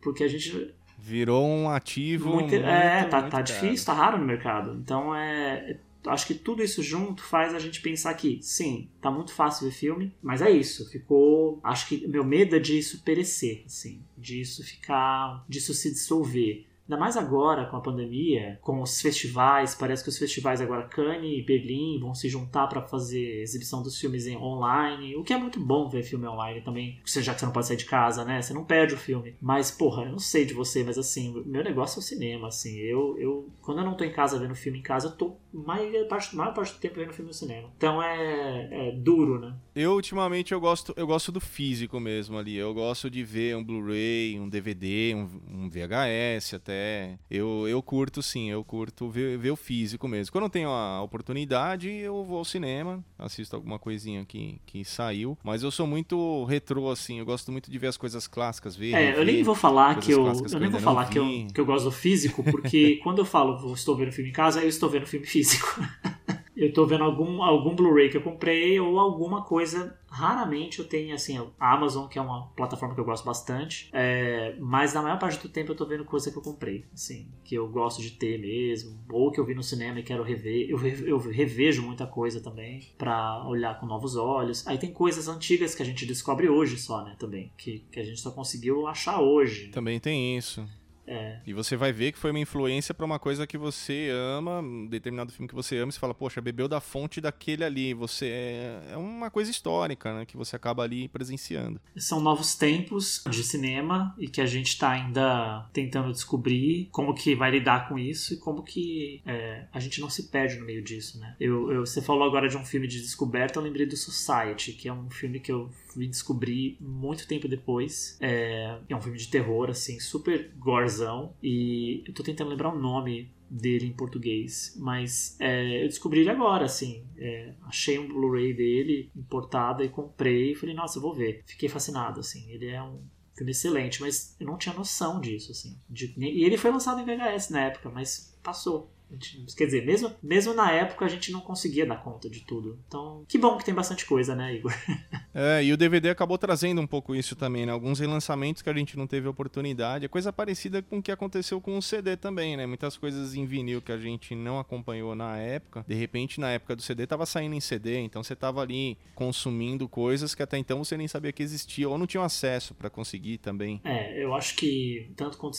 para mim, a, a, os formatos das mídias nunca foi um problema, assim. Até hoje, assim. Tem coisas que eu até agora não foram lançadas nem no transfer de DVD. Tem coisas que não. Pra você ter uma noção, te, ah, recentemente teve um produtor, se não me engano, ele é polonês. Ele entrou em contato comigo porque ele soube do Cinemagia e um amigo dele que mora aqui soube do Cinemagia e ele entrou em contato comigo para saber: olha, como você filmou e achou muitas fitas de vídeo? Eu tô procurando meu filme. Eu falei: nossa, mas qual é o seu filme? Daí ele me passou o nome do filme dele. Foi lançado aqui no Brasil pela Transvídeo, que tá no filme, que tá no Cinemagia. E ele tava procurando esse filme porque é, ele perdeu a Master, ele é, recebeu um convite, ele recebeu um convite de uma distribuidora para lançar toda a obra dele. E aí depois eu fui pesquisar sobre o cara, o cara tem várias coisas legais, teve filme dele que eu já assisti. É, e aí ele ia fazer uma compilação para Blu-ray, assim, para lançar tudo num pack. E aí eles não queriam deixar de ter esse filme. Só que como eles perderam a Master, eles estavam procurando qualquer registro do filme. E aí o único país onde o lançamento foi maciço, foi grande, foi aqui no Brasil. E ele precisava de uma cópia dessa fita. E se perdeu. A gente não consegue achar. Eu falei com muitos colecionadores na época para ver se alguém tinha para ajudar o cara. E assim, ninguém tinha. Então, ainda que não, não conseguiu. conseguiu. E não sei se ele lançou, a gente acabou não se falando mais, mas me lembro de ele estar tá muito aflito, assim, porque ele queria, inclusive, falou: Meu, eu queria até rever o filme, porque foi um dos primeiros trabalhos, acho que foi o primeiro ou segundo trabalho dele. E é isso, da década de 70. A gente não tinha essa consciência de preservação, né? Quando você estava fazendo as coisas. Parece que talvez até tivesse, porque parece que se perdeu o, o negativo do filme. Teve um incêndio e tal. Então, assim, é triste. E aí, muitos desses filmes têm só em VHS, inclusive no Brasil, assim. Então, quando eu me deparo com isso, eu gosto de, assim, guardar o filme em VHS, assistir, também tenho videocassete, ponho para assistir às vezes quando eu tenho uma vontade dessa. Sou super apaixonado pelo Blu-ray, acho que é, até quando eu tô no streaming, assim, eu troco, ponho Blu-ray e falo, gente, que delícia que é o Blu-ray. Uma imagem maravilhosa, Muito assim, melhor. É, é... Qualidade, você não depende de internet, som também, se você tem um sistema 5.1, é bem melhor o som também. Eu não sei como é que é para você, mas quando eu ponho um Blu-ray, é uma sensação de redescoberta, assim. Inclusive shows, assim. Eu também é, tenho tem, isso. Tem shows que às vezes eu coloco que passa um take da galera, assim, vibrando com, com o artista, falo, nossa, eu tô conseguindo ver o rosto das pessoas, assim, porque a gente não conseguia ver É. rosto. Eu não consigo engolir, eu não consigo engolir muito, né? A, a coisa de que dizem que o Blu-ray foi uma mídia que não fez sucesso, que faliu. Inclusive, eu tava ouvindo recentemente isso de uma pessoa que tava num, num discurso falando a respeito de economia, enfim. Eu não consigo engolir isso, porque eu conheço tantas pessoas que gostam de Blu-ray, você mesmo tá, tá me citando isso, né? E eu acho que o Blu-ray ele, ele representou um salto, assim, do DVD pro Blu-ray, realmente a diferença era nítida. Eu lembro que a primeira vez que eu assisti um Blu-ray foi um show do David Gilmour, né? Que foi guitarrista do Pink Floyd, e eu fiquei impressionado com a qualidade da Sim. imagem. Eu não. Pra mim foi assim, o mesmo choque que eu tive quando eu assisti o meu primeiro DVD, que foi o Blade Runner, né? Eu saí de um VHS e de repente tá assistindo aquilo em, em DVD, o mesmo choque que eu tive, eu tive também quando assisti o primeiro Blu-ray. Eu não sei se você também, assim, teve essa sensação, assim, essa, É, pra essa mim, coisa. quando eu assistia filmes na TV e gravava nas minhas fitas, eu tinha uma qualidade muito mambebe, assim, né? Claro, as fitas sempre foram, falando especificamente das fitas VHS, a gente tem uma, uma predileção por elas, um carinho, uma relação afetiva tal, no sentido de preservação, de memória, mas elas são horrorosas nesse sentido técnico, né? Essa qualidade técnica. Elas são grandes, aí elas emboloram. É, e assim, é, é magnético, é perigoso até ter uma VHS, dependendo de quanto você tem na sua casa, né? E aí é. Então, assim, é, é, é demandoso nesse sentido. Mas quando foi pro DVD, eu lembro de ter essa, esse update, assim, de sentir que, nossa, que delícia que vem em DVD. Mas naquela época também, muita coisa ainda tava, de, tava levando tempo para ser lançada em DVD. Chegava muita coisa nova em DVD. Então era um novo olhar sobre os filmes que estavam chegando. É, e aí você falou do Blu-ray, inclusive no, no, filme também a gente deixa, a gente solta, dá o microfone para os donos de locadora falarem o que eles acharam, e eu realmente acho que eles têm razão nesse sentido, né? É, a gente deixou os donos de videolocadora falarem sobre os Blu-rays, porque eles passaram por isso na linha de frente, né? De receber um novo formato. Às vezes eu acho que o Blu-ray chegou cedo demais, assim, porque tinha filme em qualidade e aí era uma coisa muito segmentada, né? Para ter essa qualidade você tinha que ter aquela TV. Para ter aquela TV, você gastava muito dinheiro. Então, o pessoal não tinha dinheiro. E o update do digital pro Full HD, para quem tinha DVD, era pequeno, porque já era digital o DVD. Então, você não precisava subir muito. Ok, a qualidade é boa, vai ficar melhor. Mas ok, já é boa, entendeu? E acho que a questão financeira, assim, é engraçado porque lá fora o Blu-ray se desenvolveu muito bem. Ele, o, o DVD ele tem uma popularidade maior, mas ele é muito consumido, Blu-ray. Você vê os, as coleções de americanos, eles têm muitos Blu-rays o preço de um Blu-ray para eles é de, de 5 a 15 dólares, assim. Então é acessível, pensando se você tivesse dentro da moeda dos caras, né? E aqui não, aqui a gente nunca teve isso. Blu-ray sempre foi um objeto de, de, de luxo, né? No, em, em, várias, em várias frentes, assim, de colecionismo e até de, de consumo. Então, é, talvez esse tenha sido o grande problema. Eu vim a ter o aparelho de Blu-ray em 2015 só. Eu levei bastante tempo para ter. Eu te comprei em 2014, mas eu só vim entender o que era o Blu-ray em 2015, porque eu consegui comprar uma TV 4K na época e nossa, foi assim, literalmente um, um, um choque, choque, né? Nossa, absurdo. E até, nossa, tudo, né? E aí, você, aí o que eu tava dizendo, você assiste um filme e você descobre coisas que você não tinha visto, de tanta qualidade que você tem. É, vale lembrar, ainda falando, por exemplo, do Da Morte do Demônio, que é um filme que tem um efeito muito maior na VHS. Porque ele tem tantos problemas de, de maquiagem, né? De técnicos, porque ele é um filme independente, que você vê máscara saindo, dedo da mão da, da luva saindo, tudo. Você vê hoje no, no, no, no Blu-ray, mas na VHS era, era tão escura a imagem, o RGB estava tão alterado por causa do transfer. Você imagina transferir 16mm para uma master para uma VHS. A perda é imensa. E recortar Então a gente, como é, chegou pra dá. gente, chegou escuro, e aí isso deixou o filme ainda muito mais, é, é, enfim, místico, né? Vamos dizer assim, no terror. E aí quando veio o Blu-ray, não que veio uma decepção, foi ótimo, mas você acaba vendo muitos problemas, né? Então, para muita gente, tem amigas minhas que não gostam de, de, de, de do Full HD porque você enxerga demais e aí estoura demais. Então é, é, difícil esse assunto, assim. Geralmente quem gosta de filme e, e preza por som, por qualidade, fica maluco com Blu-ray, né? A gente pira, porque é uma experiência muito grande de cinema, muito completa, né? Em casa, né? Que os streamings não estão conseguindo reproduzir. Isso vale lembrar também. Não consegue, não tem jeito, né? É, mesmo eles tendo produções em 4K, enfim, eu acho que não, não é a mesma experiência, não é a mesma sensação. Agora o que você falou em relação ao VHS, eu acho interessante, porque o próprio Evil Dead, ele tem esse aspecto escuro, é, é óbvio né, que a direção, toda a parte de produção de fotografia já pensava em como isso ia ser transmitido ali no VHS e já até pensava em ambientar a fotografia toda ali para aquele formato. Se queria escuro, já, enfim, manipulavam de um jeito que ficasse escuro, que ficasse mais claro. E esse é um charme que eu acho que muitas vezes quando vai pro DVD, foi pro Blu-ray, acaba se perdendo. Eu já ouvi pessoas reclamando, por exemplo, do próprio filme O Predador, do primeiro, né, do Schwarzenegger, que o filme em Blu-ray ele não foi bem produzido, porque tá faltando a granulação que os filmes da década de 80 tinham. Quer dizer, o cara ele quer aquele aspecto retrô dentro de uma mídia mais moderna. Então, até nisso eu acho que quem tem um pouquinho mais de olho, principalmente para aquela época, sente ah. falta, né? E é justamente o que você falou até do Evil Dead, né? E realmente, agora você imagina se assistir um Evil Dead em 4K. É, eu assisti recentemente, é uma experiência muito legal. E o que, que eu você acho achou? muito legal, porque eu gosto é. muito. Assim, tem uma coisa muito importante de ser dita, né? Eu acho a, a, paisagem sonora do Evil Dead, de vários outros filmes de terror, mas o Exorcista é um deles também, mas tem vários outros que são até maiores, o próprio Iluminado.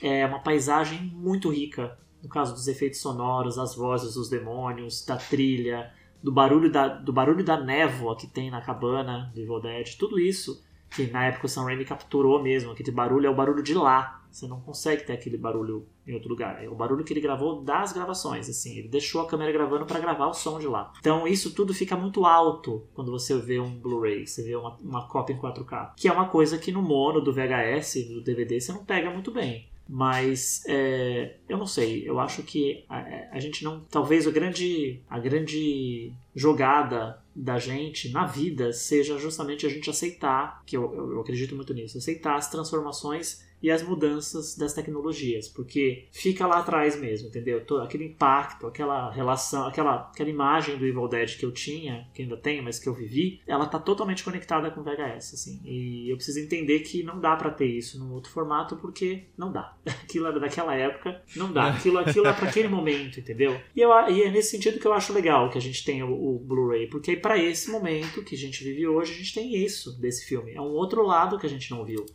Tem correções que foram feitas no filme por conta desses problemas que apareceram no 4K. Então a gente vê um filme com correções. Então, assim, é um outro filme. E ok de ser outro filme. Não, imagina. Mas, assim, é ok de ser outro filme não, não é um problema, assim, eu aceito.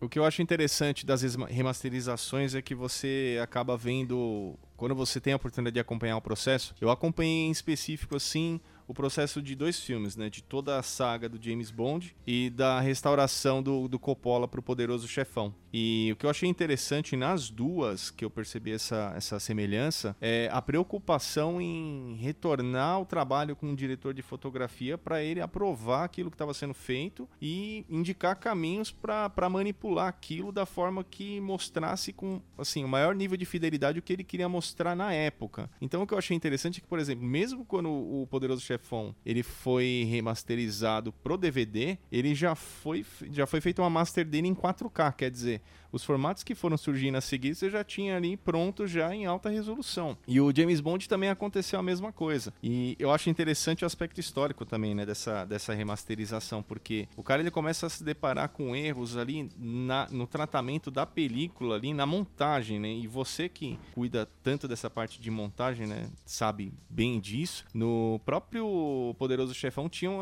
erros de corte na, na, na no filme, sabe? Colagem com materiais ali às vezes meio improvisados. Eles tinham receio de rodarem aquele filme ali para captar, todos, escanear todas aquelas imagens e o filme se perder, né? Então poxa, esse aspecto também eu acho super interessante nessas remasterizações aí que não fazia. É, eu acho que todo, tudo que a gente está dizendo é, passa é, 100% pelo filtro da tecnologia. Desde essas questões técnicas, obviamente, até a questão da, do nosso hábito, das nossas transformações de hábitos. Né? A gente só hoje não vai mais à locadora porque a gente tem tudo em casa. Foi uma transformação da tecnologia. É. Né? Graças a isso, a gente não precisa mais ter o, o trabalho entre aspas, de sair de casa, garimpar um filme, voltar e depois ter que devolver aquilo, né? É, e aí você fica exposto a um monte de coisa na rua. Rebobinado. Que antes. Que, pois é, rebobinado. Que antes era muito bom e que agora tá horrível, e ainda mais agora que você nem pode sair na rua. Então, é, que saudade, né? Que, que a gente tem da época em que a gente era mais livre. É, e aí fica sempre essa máxima dos nossos avós, né?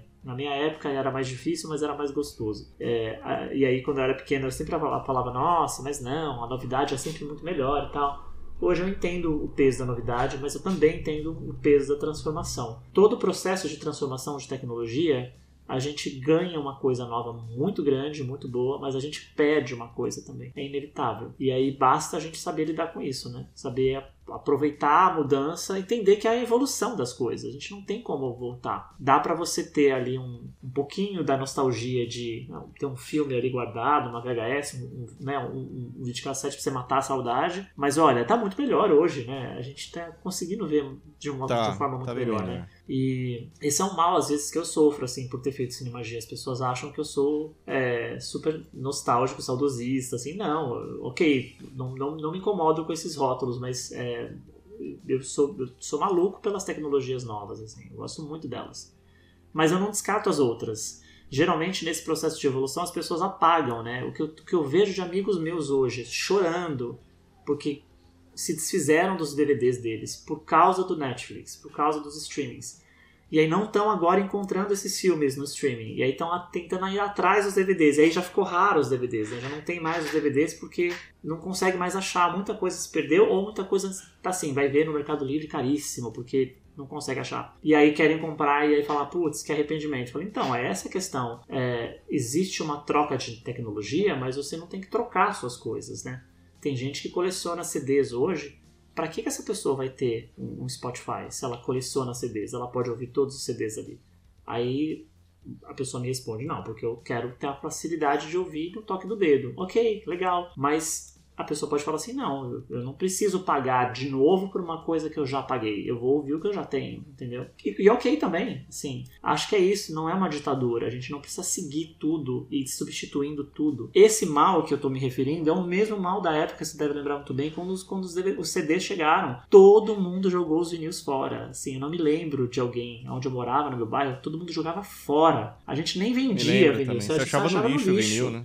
Eu achei Atari no lixo já, quando chegaram o Master e o Mega. Eu lembro de ter achado um Atari no lixo do meu prédio. Quando eu saí, eu vi um Atari na caixa, assim. É... Porque é isso, as pessoas têm esse hábito. Quando chega uma coisa nova, elas acreditam que elas têm que se substituir pela velha, então trocar. E aí a cultura também que a gente tem do desperdício, né? A cultura do, do, do descarte. É, a gente faz isso com comida, a gente faz isso com, com roupa, a gente faz isso com, com móveis, com tudo. Às vezes a coisa tá boa ainda, mas você não quer mais, você joga fora. Você não reaproveita, entendeu? Você não põe para outra pessoa usar. Não tem tem essa coisa. E é justamente nesse momento que, que a gente está hoje, né, dessa pandemia, de refletir sobre essas questões ambientais e, e humanas e, e globais, é, no sentido planeta, né, do quanto a gente consegue viver produzindo tanto lixo, porque tudo isso é lixo, se você for olhar. Né? Daqui a pouco as VHS Sim. foram lixo, foram, foram importantes e hoje são lixo, tanto quanto os DVDs. Vídeo cassete, imagina, você não consegue achar Blu-ray hoje, aparelho de Blu-ray, você não acha aparelho de Blu-ray para comprar, porque não tem demanda de procura. É muito pouco como eles fazem aqui no Brasil. Então é, é, é uma discussão é, que tem várias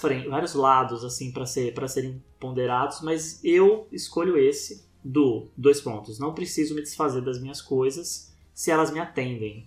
É, penso que na vida, vida é muito curta, a vida é muito rara, a gente está vivendo um momento agora que a vida tá pífia, né? Imagina. Sempre foi efêmera, mas agora tá mais do que nunca, né? Porque a mais coisa pode ainda. se perder com um espirro, né? Você sair na rua e aí você fica doente. Então, é, eu tenho em casa hoje o que para mim significa alguma coisa, assim, o que tem alguma importância não só afetiva, mas tem alguma memória, assim. Eu gosto muito desse tema memória. Para mim a memória é um negócio que, que é o grande mal do ser humano em muitas questões de, de discussões de vida, de, de, de, relacionamentos e principalmente políticas, assim.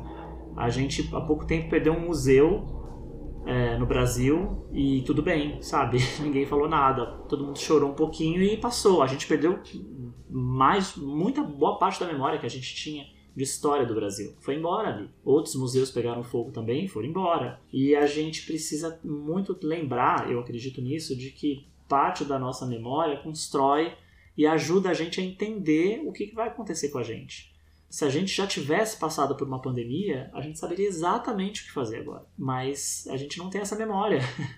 e ainda que pra gente é e é a reação que você vê muitos países de fora, né, às vezes adotando, né? E você colocou isso perfeitamente. A forma, o, o que você falou condiz totalmente aí com, com a nossa situação, né? É uma pena, realmente. o legal é trazer esse paralelo, né, da, do, colecionismo, da cultura retrô, tudo isso, como até uma forma de, de valorizar essas coisas atrasadas, antigas, digamos, né? Como uma forma de, de que, um, algo que poderia ser aplicado no âmbito macro da coisa, né? É complicado ter que olhar para isso de um jeito tão seco, porque, como eu te falei, a gente não tem a necessidade de ter mais nada hoje. Se você assina serviços online, você não precisa ter nada físico junto com você. É, e você transita para lá e para cá e consegue acompanhar tudo e consegue consumir tudo de um jeito muito prático. E é muito bom isso. Mas eu acho que é isso. Eu acho que ele atende muito bem, satisfatoriamente, para pessoas que têm esse tipo de relação com esses serviços as nossas relações foram primariamente foram construídas inicialmente em formatos que eram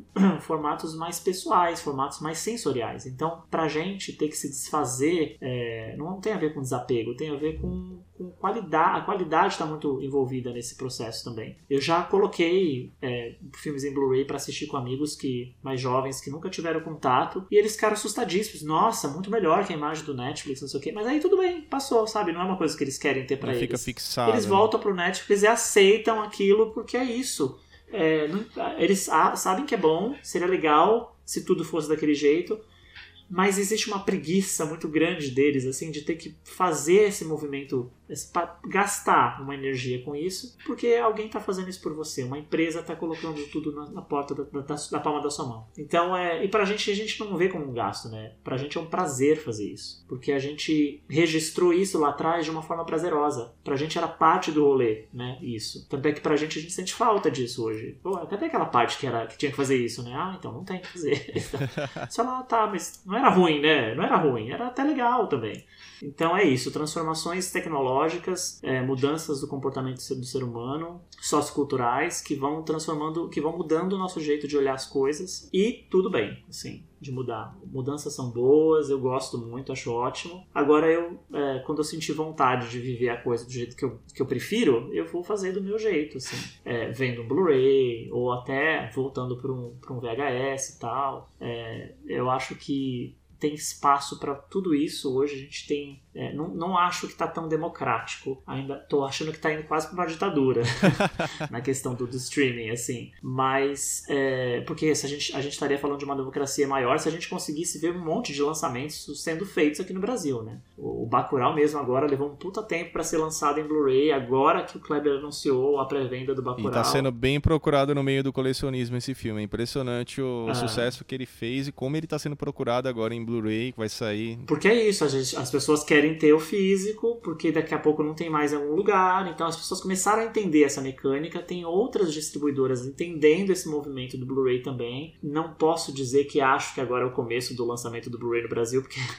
aqui, é pra gente, porque agora eu não, não consigo enxergar começo de nada com o que a gente está vivendo. É uma situação muito incerta do que vai acontecer. É, mas isso está acontecendo também, né? Tem uma parte da, da questão da cinefilia que está sendo tratada, tá, tá, existe uma percepção maior sobre a necessidade da mídia física. Muito maluco ter essa percepção em 2020, né? Que era uma coisa que já pulsava lá atrás, quando eu comecei a filmar o Cinemagia, isso pulsava muito, assim. O, o, o, Netflix não tinha, em 2014 que eu comecei. O Netflix, é, é, ele era uma coisa que era presente, mas que era assim, boa parte das pessoas não tinha essa, essa, essa, essa intimidade com o Netflix, porque ele ainda estava chegando. Agora você não, é que você vê, é reversível o processo, né? A pessoa que tem não consegue voltar, não quer voltar a ter outra coisa. Tá muito fácil, tá muito bom, tá muito prático, tá tudo bem, entendeu? É, e é o que eu te falei, para não, não ficar voltando aqui nessa questão. Se atende você, tá tudo certo. Né? Se o Blu-ray te atende, você quer colecionar, tá tudo bem. Claro que a gente vai sempre ser visto como os loucos das mídias, né? Cara Imagina, que gosta de juntar ah, coisas.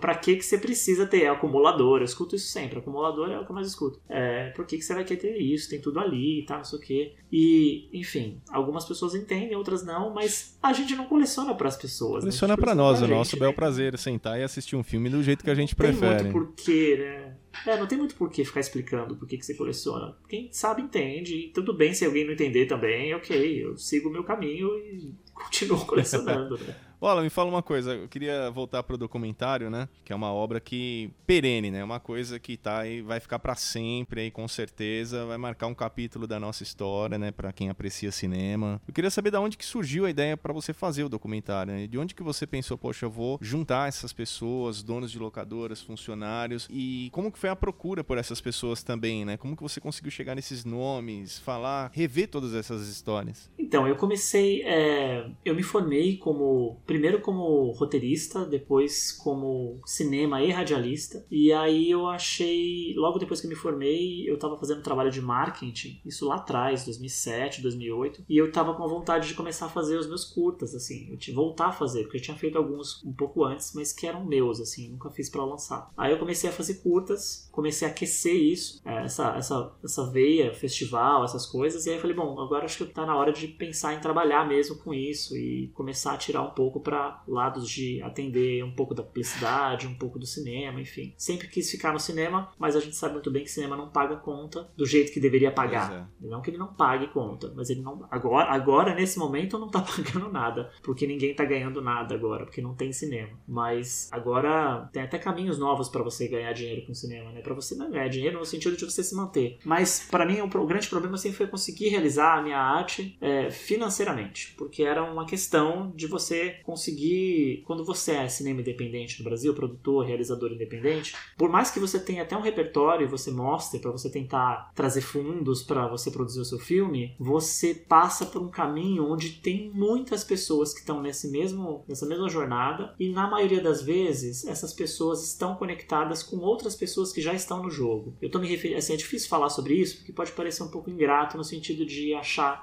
é, dizer que isso é uma coisa, que cinema é, uma, é, um, é um grupo fechado de pessoas. Eu não acredito nisso, mas é importante, acho importante dizer e lembrar que dentro do, da, da, do cenário, da atmosfera de cinema, de produção cinematográfica brasileira, a gente tem muitos problemas, muitos impedimentos que, é, de produção, né? Que muitas inviabilidades, assim, que você não consegue como realizador, mesmo realizador não independente, que já tem ali um, alguma posição, não consegue levar o seu filme à frente. E tem muitas concessões, fazendo Cinemagia eu descobri isso, muitas concessões que você tem que fazer para o seu filme sair se você quiser fazer filme do jeito arroz e feijão. E aí eu fiquei por um tempo tentando fazer outros projetos de, de, de curtas e de longas e enfrentando esse mesmo problema, assim, esse mesmo problema, eu não conseguia sair desse zero, porque eu sempre achava essa questão. Faltava grana para produzir, quando eu conseguia achar alguém que via o roteiro, que achava a ideia legal, eu tinha que entrar num processo que eu ia ter que esperar tanto tempo para ver se o meu ia sair, ou eu tinha que procurar algum fomento, e aí como eu não tinha o cadastro na Ancine, não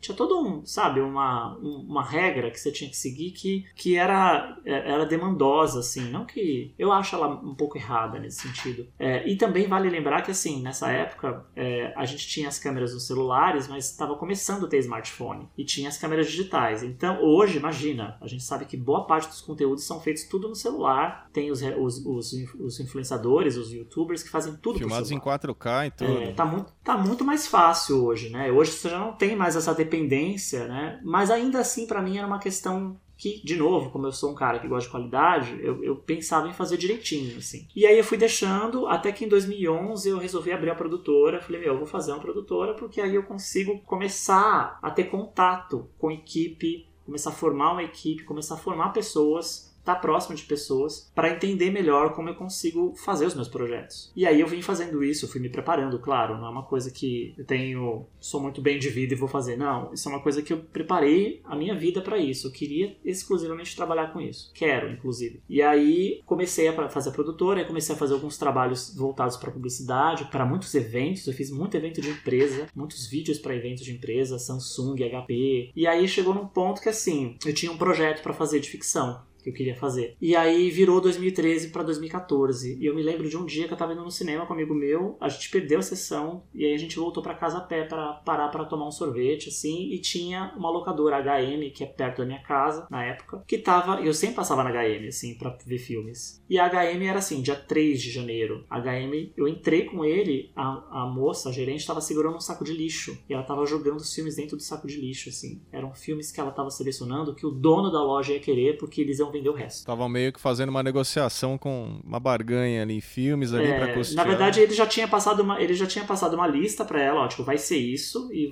a partir daí você vende tudo. Eu falei, então, mas por quanto? Ela falou, meu, qualquer filme da loja, cinco reais. Sabe aquela, aquela coisa, assim, é um misto de, meu, caramba, isso tá acontecendo com, caramba, eu preciso comprar esses filmes, porque não queria deixar os filmes perderem também, né? É, é meio, metade de você morre, metade de você vibra, né?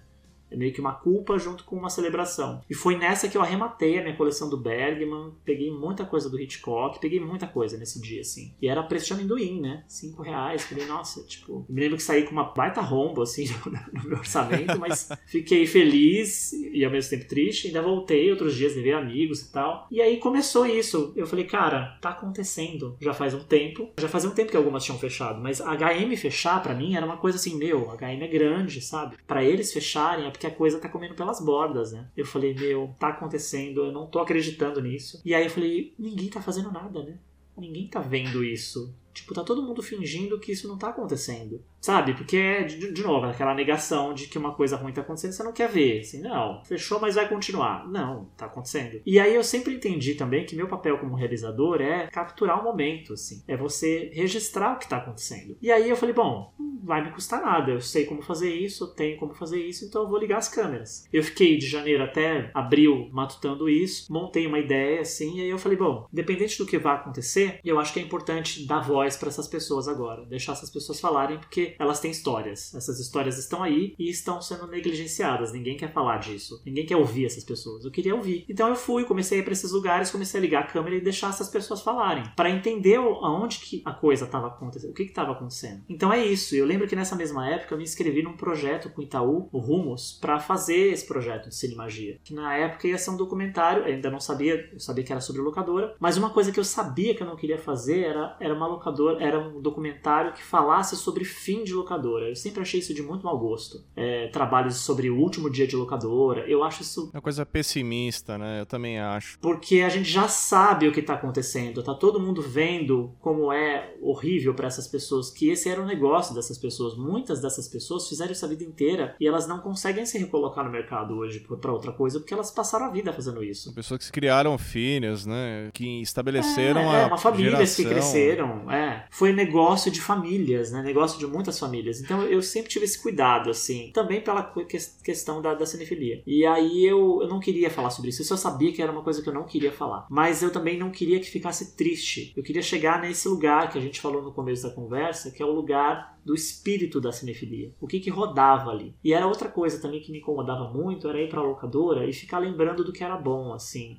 O que foi bom, a gente sabe o que foi bom. Eu queria saber o que a gente não sabia. O que, que aconteceu com essas pessoas para que elas fizessem o que elas fizeram e para que a gente pudesse ver o ET, por exemplo, na nossa, na nossa, na nossa casa. O que, que elas tiveram que fazer para o filme chegar para a gente? E isso é outra coisa que às vezes as pessoas reclamam um pouco do Cinemagia, e ok, de é, ah, mas eu sinto falta da perspectiva do cliente. Isso é uma coisa que eu sempre falei. Esse trabalho é um trabalho dos donos de locadora, é deles. Eles estão falando pra gente, a gente descobre o lado humano deles e a gente descobre, você pode ver no filme, que a maioria deles, grande parte deles, também tinha essa coisa do cinema, da cinefilia. E se não tinham, passaram a ter. Né? A história das locadoras começa dentro do cinema, começa com cineastas do Super 8. Então isso é uma coisa, essa história vai se montando e você vai percebendo que era importante que essas pessoas falassem no lugar de fala delas, assim, que a gente não deixasse os clientes interferirem muito, porque nós clientes a gente sabe como foi, a gente sabe como era pagar multa, a gente sabe como era atrasar o filme, a gente sabe como era conseguir pegar fila para pegar filme. Isso era legal, é bom que a gente guarde isso pra gente. É, não que não seja legal ver isso de novo, é até legal, mas é, era tanto conteúdo que tinha dessa história que eu achei que ia ser ingrato demais se eu poupasse as pessoas de ouvirem a, os donos de locadora. Então esse recorte do cinema Cinemagia para cinema, ele é do projeto Cinemagia, ele é a face donas de locadora, pessoas que estavam fazendo a coisa acontecer, gente que estava com a mão na massa, gente da linha de frente do mercado de home video. Acabou que Cinemagia virou um, um apanhado sobre o mercado de home video, não é só sobre locadora. A gente fala de distribuidora, do streaming, de um monte de coisa.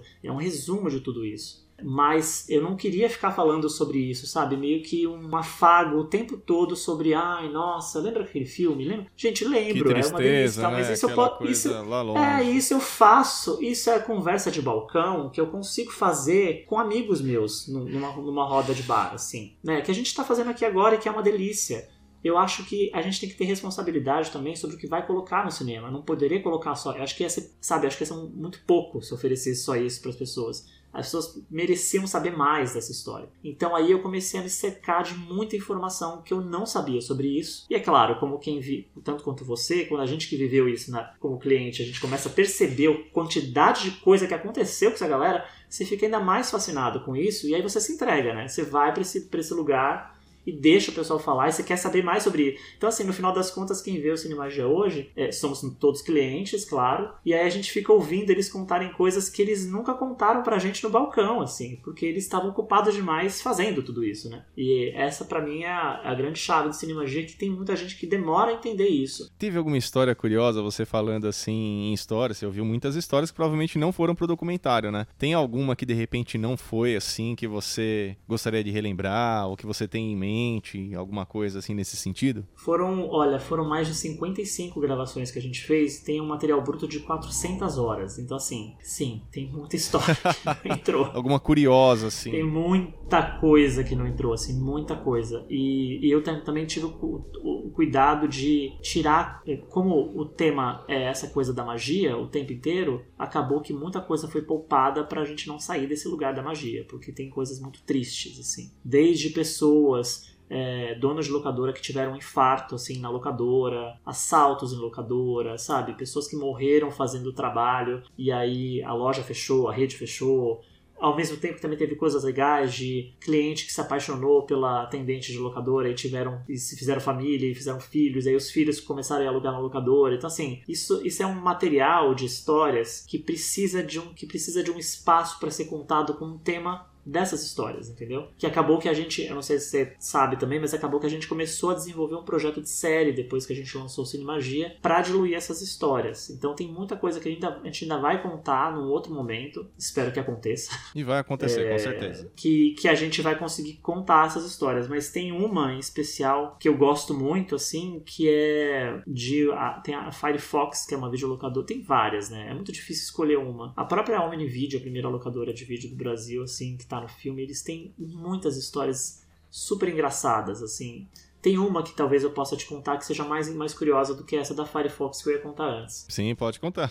Quando eu, sou, eu soube pelos donos da Omni, né? É, o Gaba, que é o responsável pela Omni Video, que foi o cara pioneiro do mercado, ele abriu a Omni Video e aí é uma história muito maluca. Na época, você ia alugar os filmes e os filmes eram todos importados, não tinha, os filmes não tinham lançamentos aqui, né? Até chegarem às, às distribuidoras. Tinha legenda, não tinha nada, era cru. Nada, tudo puro. Ele recebia, ele pegava esses filmes lá de fora e ele colocava para alugar. E o mesmo acontecia com os filmes pornôs, os filmes eróticos. Então ele deixava num determinado espaço, parece que era uma sala. E assim, essa coisa da sala foi também uma coisa do Gaba, porque ele tinha espaços para os gêneros. E acabou que a sala era necessária pro, pro erótico. Porque no começo das locadoras ficava tudo exposto junto. Imagina. Muita, muita gente não sabe disso. Entrava uma criança ali. Entrava uma criança criança, aí você via, aí quando não era exposto junto, é, quando não ficava exposto totalmente, eles colocavam papel na frente da, da capa, ou às vezes eram as chapeiras, então assim, você não, você não tinha noção o que, que era o que, né? E ele foi o cara que setorizou isso por gênero, assim, aqui. Isso aconteceu lá fora também, mas aqui foi ele. E aí ele fez esse, é, essa sala e tinha um cliente, segundo o pessoal que trabalhou lá, que ele sempre ia e alugava uns filmes e eles começaram a perceber que alguns filmes estavam faltando, que faltavam filmes eróticos na prateleira dos eróticos, porque esses filmes começaram a sumir. e era um cara que levava muito filme, assim, e ele entregava. E era o mesmo filmes, cara? Os filmes começavam a sumir. Era o mesmo cara. E aí o que estava acontecendo? Ele devolvia os filmes, mas ele trocava as bobinas do filme. Ah, espertinho. Então ele tinha fita de filme, de filme virgem e ele trocava as bobinas. Ele abria a fita, colocava outra bobina e pegava e ficava com a fita dele. e aí foi engraçado que teve um dia que chegou esse cara para alugar o um monte, a atendente avisou pra dona, que já tava avisada, e a dona ligou pro Gaba, que era a esposa do Gaba. Ligou, Gaba, né? E ele tava dormindo, assim. ele tava acordado no dia, porque eles iam, aí chamaram a polícia, decidiram chamar a polícia pro cara, só que o cara não quis ficar esperando lá. Eu sei que eles tiver, deram um jeito de colocar o cara dentro da, do, do, carro e levaram o cara pra delegacia de polícia. E era uma delegacia que é ali perto da, da, da Augusta, assim, não sei se você sabe, assim, uma travessa da Augusta. Sim, sim. Perto do Parque Augusta. E aí eles foram levar o cara pra lá pra conversar, pra confessar, pra ele falar sobre a história. Resumo da ópera: esse cara morava em Genópolis, ele era um grande executivo. Poxa, um cara de acesso. Pois é, e ele fazia isso porque ele era louco pelos filmes eróticos e a esposa dele não sabia disso. Ninguém Nossa, sabia acabou disso. envolvendo a família, todo mundo. É, porque ele, ele tinha uma predileção por esses filmes, mas ele não podia dizer pra esposa que ele assistia. E ao mesmo tempo ele não podia ter os filmes em casa. Ele não podia comprar porque uma esposa ia ver. Então ele fazia. Esse era o único senti sentido para ele da coisa, que ele colocava a bobina dentro de uma fita virgem e a esposa não achava que a fita tava ali. Achava então, que era uma fita virgem. na casa dele. Exatamente. E aí ele tava com o filme pornô lá, assim. e aí, muito louco. Aí parece que chamaram o Gaba. Aí o Gaba levou a Folha de São Paulo pra lá, assim, pra faz... já fazendo meio que um marketing Poxa, da coisa. Acabou tipo com assim. o cara. Aconteceu isso, é, aí acabou com o cara, assim, o cara saiu no jornal, foi uma situação super. É, mas aí parece que não fizeram, não, abrir, não abriram o BO, o cara pediu desculpas, pediu milhões de desculpas e tinha dinheiro para pagar tudo, mas é que era uma compulsão do cara, sabe? Era uma compulsão, assim. A esposa achava que as fitas eram virgens, mas as fitas não eram mais virgens. É, ninguém era virgem ali, na verdade. Mas essa é uma das histórias, assim, que eu achei fascinante, porque assim, nossa, você imagina, né? É o começo de mercado, os filmes estavam começando a chegar um aqui. trabalho cirúrgico também, piravam, né? Porque mundo... abrir uma fita é uma coisa é, que dá um mundo... trabalho enorme. E todo mundo queria ter o filme em casa, né? Então, como ele não conseguia, ele dava um jeito de burlar, né? E isso foi uma coisa que ao longo dos anos ficou muito presente na locadora. Muita gente pegava e fazia isso com os filmes. Até que as locadoras começaram a xirincar, né? Os, os buracos dos parafusos das fitas, eles colocavam lacres para ninguém abrir. Então, quando a pessoa devolvia a fita, você tinha que olhar para ver se o buraco estava violado. Às vezes não era nem lacre, às vezes era uma cola, uma cola que eles colocavam bonder, né? no parafuso para ninguém abrir. É, e, enfim, foram acho que táticas de sobrevivência das locadoras, assim, que. Acabaram adotando. Eu trabalhei em locadora de videogame já, né? Eu trabalhei em 1993, de tanto frequentar, acabei sendo chamado para trabalhar. E na época o auge era Mega Drive e Super Nintendo, né? Eram os videogames que eram ali o que tinha de melhor. E a gente tinha um sistema também desse. A gente colocava um lacre. A princípio era só um adesivo com escrito lacre segurança, né? Mas mesmo assim roubavam os miolos das fitas, né? Vinha a fita danificada, a gente não sabia o que que era galera começou a sugerir isso. E a gente também colocava o Super Bonder, a gente começou a colar esse mesmo adesivo com o Super Bonder, né? A pessoa não conseguia abrir mais. a gente tinha muito disso também. Isso prova o quão. Eu não sei qual como que a gente chama a pessoa que joga muito videogame. O vício, Mas o, né? o, quanto de paixão tem nessas pessoas, né? tanto pelo cinema quanto pelo videogame. Você não quer soltar a coisa, né? E muita gente acabava roubando até, né? Então, é. assim, tô sendo bonzinho ainda com essas pessoas, mas enfim, é, isso acontecia muito. Assim. Eu, eu, às vezes, tinha o hábito de alugar muitos filmes e não conseguir assistir é, numa tacada só. E aí, como o pessoal da locadora sabia, eles me davam chance de ver um pouco mais, assim, ter um pouco mais de dias. E isso acabava interferindo no, no rolê da locadora. Eles não conseguiam ter os filmes disponíveis no final de semana quando muita gente queria. Que era o período que mais alugavam, né? É, pra muita locadora eu virei uma pessoa assim, é, pros clientes eu virei uma pessoa tipo, ah, esse cara que leva todos os filmes, sabe assim? Persona não é, grata. Ficava com raiva de mim. é.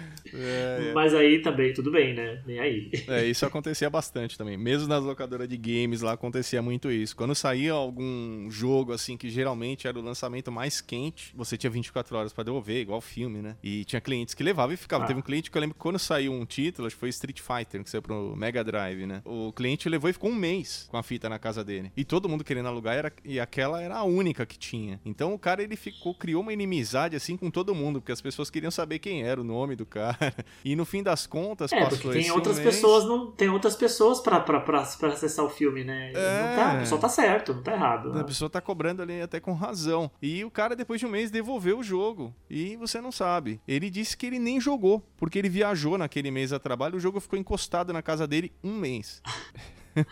é, aí uma, uma, falta de respeito Nem com o aproveitou. Outro. No meu caso, eu, eu, eu assistia muito filme mesmo, e aí eu era isso, era três filmes segunda-feira. Mas aí eu levava mais, eles viam que não ia dar tempo, eles me davam mais dias. Só que o problema é que eu estava sempre pegando filme estava chegando. Então as pessoas se incomodavam. Mas isso teve em todo lugar, né? Imagina. Titanic, ah, para lugar Titanic, como é que foi? É, isso era um negócio que era difícil. Por isso que é muito bom você conseguir todo mundo ver a mesma coisa ao mesmo tempo, né? Hoje. Você não sofre. Não tipo, tem briga. uma temporada de alguma coisa, não tem briga. Todo mundo vê. Tá, nesse sentido é muito bom. É, mas é isso também, né? Não fica, fica fácil. Né? É. Né? Quando é difícil é mais gostoso, né? Eu acho legal porque você falou no Titanic tem até o um momento do documentário que o Charada fala, né? Que ele tinha lá, acho que 48 fitas do Titanic que saía briga na porta da loja dele, né? Que ah. era um querendo tirar da mão do outro. Era bem. Esse cenário era bem, bem complicado mesmo. É, é, é isso. Você imagina se a gente não tivesse o Netflix hoje e tivesse esses tipos de conteúdos todos, a gente ia querer ter acesso e aí só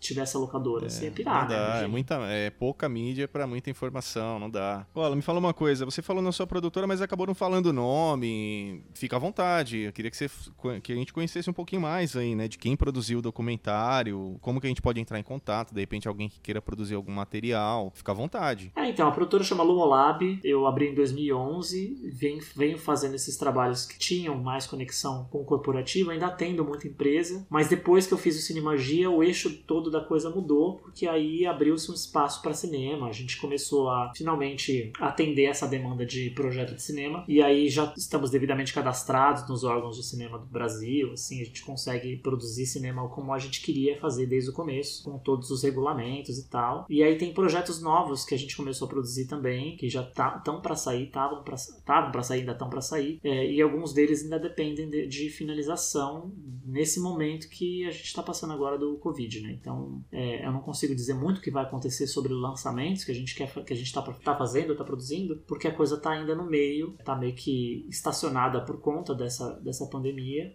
e eu acho prudente não, não dar o spoiler disso. Mas sim, a gente tem o um site, é, lumolab.com ou lumolab.com.br, tem as redes sociais também, e eu tô sempre aberto para pessoas que têm projetos, querem conversar, enfim. Tá muito fácil fazer cinema hoje, do jeito que, perto da época que eu comecei e perto da época que eu abri a produtora. Tá muito mais fácil hoje fazer cinema, se a ideia é boa e se você sabe o que você quer contar. Eu sempre achei isso, que é, você tem que saber qual é a história que você quer contar. Ou pelo menos saber qual é a história que você não quer contar.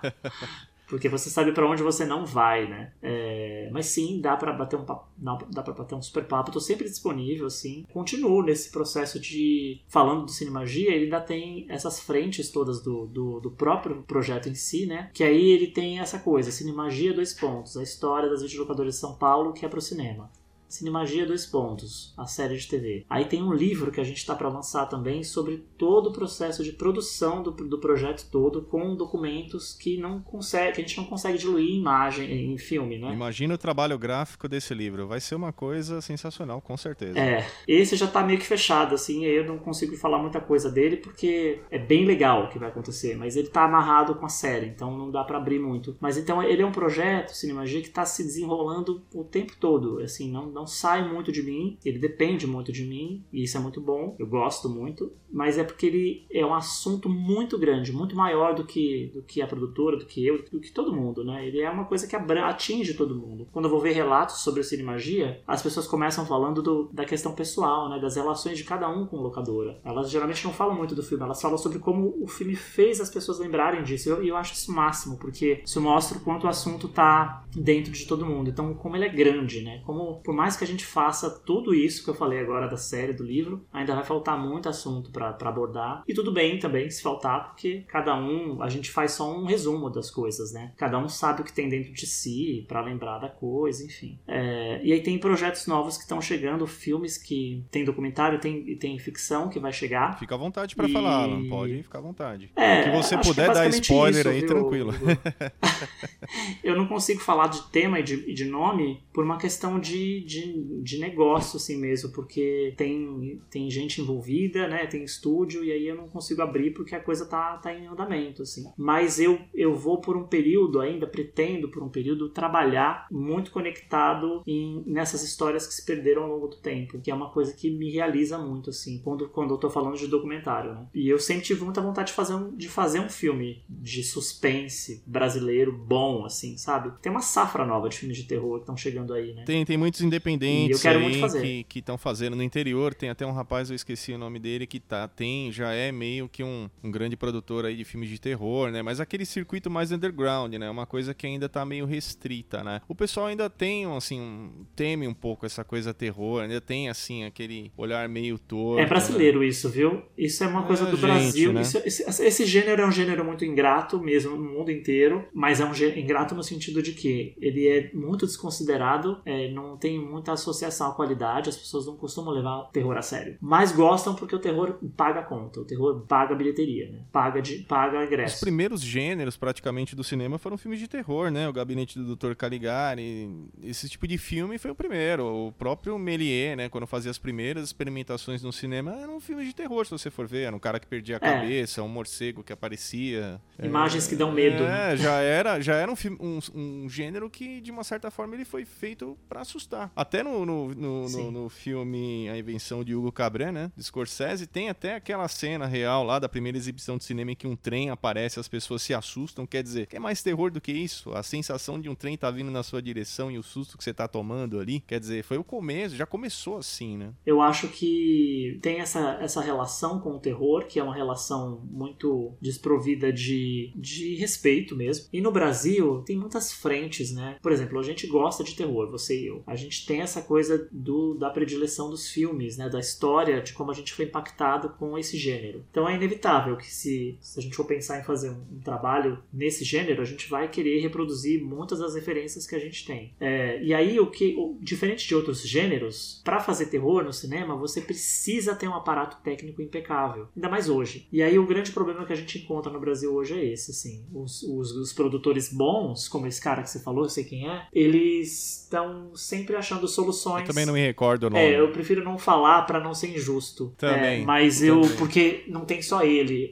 E também tem um, uma grande questão que está acontecendo agora, porque eu estou me referindo à qualidade, pode parecer que eu estou falando mal dos trabalhos, mas não. Pelo contrário, eu acho que essas pessoas estão encontrando soluções técnicas muito boas para conseguir traduzir na tela esse terror que elas querem proporcionar. Eu só acho que a gente está vivendo um momento de sucateamento de referências cinematográficas. A gente já chegou num ponto de, de desgaste profundo da fórmula. É, a última vez que eu vi alguma coisa que me interessou muito foi o Quiet Place, que é o Lugar Silencioso, que eu fiquei bem impressionado, assim, positivamente. Meu, que máximo a gente brincar com som, né? Que é um elemento super forte do cinema, de terror, e você, você, você tira isso do filme de terror. E aí você descobre um outro terror, né? Que é um terror muito mais, é, nesse sentido, novo pra gente, né? Não que não tenham outros filmes, mas esse é um que, para mim, em termos de, dessa fórmula, ele pegou um atalho, assim, ele pegou um outro caminho, né? Uma outra, estrada, e deu muito certo. Então eu me interesso por esses projetos, assim, eu acho que, claro, como muita gente, né? É, e aí o que os brasileiros,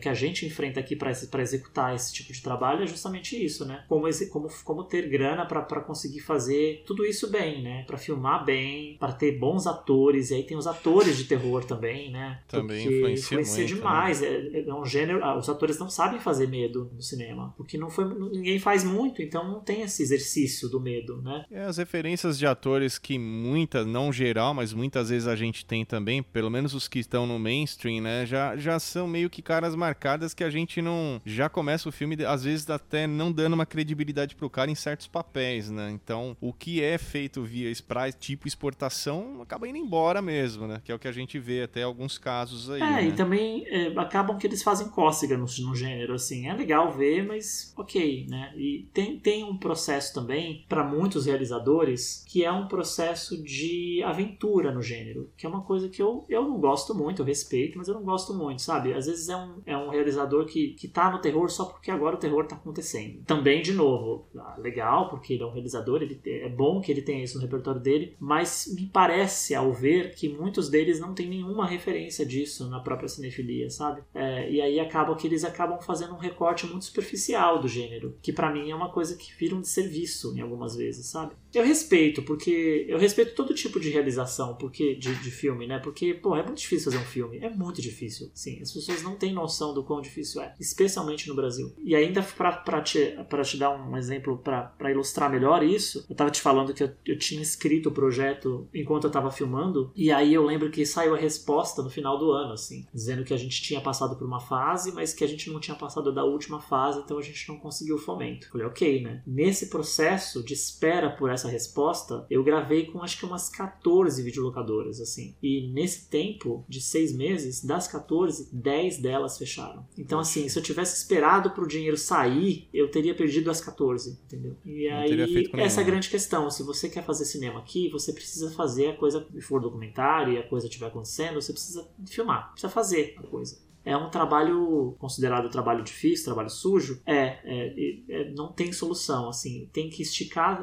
esticar as mangas e pôr a mão na massa e fazer, e fazer e fazendo, porque é isso. Uma hora você descobre que o que você fez vai ter uma porta ali, você pega. É, é, é um trabalho muito longo de várias etapas a- até você chegar num lugar onde você tem um algo maciço, o filme. A gente depois eu consegui apresentar o filme pro Belas Artes, eles, putz, adoraram, vamos fazer exibição e tal. Aí a gente chegou no cinema. Aí, graças ao cinema, é, a O2 Play procurou a gente, o Canal Brasil procurou, viram que tinha um, um assunto acontecendo. E aí deu para perceber nesse, nesse período que muitos realizadores também viram que esse assunto precisava ter sido contado e eles não pegaram para fazer, porque não pegaram, entendeu? Tem um monte de assunto por aí. Nem pensaram, de nisso. repente, né? Não É, tiveram, e por isso não tiveram esse toque sensível, né, da situação. É, mas a gente tem isso também, eu gosto de lembrar, porque isso é algo que bate na gente. E vai muito pro que eu entendo que é um cineasta, assim, que é o cara que, é, através do que ele sabe, eu aprendi isso nesse rolê, viu, Igor?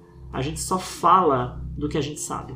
A gente não faz um filme sobre algo que a gente não sabe. Se você não sabe, vá saber, assim, vá procurar saber, vá se debruçar sobre isso para você conseguir falar, porque se você se você sabe da coisa, a, a coisa se, ela, ela sai de você com uma forma muito mais concisa, muito mais, sabe, muito mais, é, enfim, com consistência. Mais autêntica, é, com consistência. Né? Coisa... E aí isso me fez entender também que esse é o papel de realizador. Você é, compartilhar, ajudar pegar essas histórias que você teve contato, ou até ficções também que você pensa em fazer, e se juntar com outras pessoas que também têm isso, para fazer uma conjunção desse, desse, dessa história e fazer ela virar um negócio consistente também. Se você for avaliar, a maioria dos, dos, cinemas que a gente adora e que foram bem feitos são assim. Às vezes tem uma pessoa. Isso mesmo lá fora, né? Mesmo grandes estúdios e realizadores, né? Não só aqui. Né? É, às vezes tem uma pessoa só que sabe o que quer, mas quando ela sabe e ela fala para outras pessoas que não sabem muito bem, elas passam a saber também. E aí elas foram contaminadas com esse vírus do, da produção, do tema, e aí todo mundo se junta, e cinema é um trabalho coletivo. Ele é extremamente coletivo, que para mim foi muito bizarro nesse projeto, porque eu fiz boa parte das frentes do, do Cinemagia. É, mas por pura e, e, simplesmente necessidade, assim, não, não tenho nem o menor orgulho de dizer isso, ao contrário. Eu queria muito poder ter tido mais câmeras, ter alguém pensando é, especificamente só no roteiro, e só na direção, porque meu trabalho sempre foi um trabalho de, de, de edição, de montagem, eu sempre fui montador, é, e eu tive que assumir essas frentes porque o projeto precisava. E aí foi mais uma confirmação do quão importante é a equipe no cinema, né? Mas é isso, diferente de alguns projetos, esse assunto precisava sair, assim. A gente lançou o Cinemagia quando eu já tinha, eu já tinha contato, nessa época que eu comecei a filmar, eu já tinha feito contato com a 2001, antes de eles entrarem no começo da crise. E então eu já estava conversando com eles A gente filmou com a 2001 e a gente descobriu na filmagem que eles iam fechar. E a gente filmou, sei lá, em julho de 2015. Eles fecharam em dezembro de 2015. Eles contaram pra gente seis meses antes. Eles já tinham se programado para fechar. Eles são muito, eles foram muito organizados. Então, é, a gente estava no time. Exatamente isso que eu queria dizer. A gente estava no time, mas a gente não sabia disso na, quando a gente estava fazendo a gente entendeu que aquilo era necessário e a gente começou a fazer junto com eles. Então, e também a resistência deles de deixar isso acontecer, né? Porque todo mundo que aborda esse assunto sempre aborda esse assunto com muito desrespeito ou com algum, alguma falta de cuidado. É, acaba que tem esse apelo pro ah, e o vento levou, sabe? Eu acho, de novo, mal, aquele mau gosto. Gente, a gente sabe que levou mesmo, mas assim, você tá, você tá apertando, sabe? É, é meio que apertar a ferida isso, assim. Não, faz um carinho, sabe? Não é assim, é esquece a ferida e vamos lembrar do que foi bom. E eu vejo o Cinemagia para essas pessoas que viveram isso como um prêmio, assim, de, é, de respeito. Ninguém fez isso para eles. Então eles tiveram, é bom que eles se, ve, se vejam assim. E de novo, eles se veem no cinema. Pessoas que passaram a vida vendendo cinema tem a chance de agora se verem no cinema. Para mim isso era assim o maior elo de condução do Cinemagia, assim. E aí aconteceu, eu fiquei muito contente quando eu vi todo mundo é, no filme, vendo o filme no próprio cinema se vendo, vendo a própria história no cinema. Uma grande metalinguagem de cinefilia acontecendo ali. É, e eu fiquei super feliz, assim. E é isso. Quase uma obra do Truffaut ainda. Não, não. Quase uma noite americana. Para com isso, que isso aí é obra de arte. O Cinemagia é outro lugar. Mas eu fiquei felicíssimo, assim, de, de ver tudo isso rolando e, e, eu gosto de lembrar disso, de que se você sabe o que você quer falar, assim, você conhece bem, é metade do caminho que você tem para fazer o rolê. A outra metade, infelizmente, é derrubar muros imensos para conseguir lançar o seu filme aqui, porque estamos falando de Brasil, num país onde a gente sucateia a cultura a, a níveis assim baixíssimos de, de, de, de qualidade. Tenho, tenho amigos profissionais do setor que estão passando por situações super difíceis agora. Não tá fácil para ninguém, né, Igor? Você tem o, você tem o seu projeto, com o seu, seu podcast, com suas, suas redes, com, com a sua marca, digamos assim, e você sabe o quanto você Sim. passa para você leva para ser visto e para que as pessoas consigam perceber o que você está tentando falar, entendeu? Porque tem muita gente falando também. Então é. Tem. É um trabalho que a gente faz com paixão e, e a coisa da monetização, ela. Você esquece, né? Pelo menos em, em relação a podcast é 100% paixão mesmo, Alan. 100% paixão e ter a oportunidade de, de tratar de filmes que te marcaram e falar, igual eu tô falando com você aí, com pessoas que te deram aquele ânimo, né? Em relembrar tanta coisa boa, igual o documentário mesmo fala, né? É até uma forma de te agradecer, cara o fato de você estar tá aí falando com a gente, te chamar para esse bate-papo aí, porque realmente o trabalho foi muito digno. Ah, mas eu tô falando com iguais, né? Você também é, Exatamente, é, tudo fã. É, né? a gente gosta das mesmas coisas. A gente é a tudo ideia, fã. A ideia é essa, jeito. trocar figurinhas. Mas é isso, se no seu caso, eu acho que era bacana você descobrir isso também. A persistência é o grande coringa, carta do coringa assim na manga. Se você não desiste, Legal, né? se você fica o tempo todo, se você fala pra vida que assim, ó, não vou soltar o osso, tem um momento que a vida fala assim, ah, então tá bom, chega aí.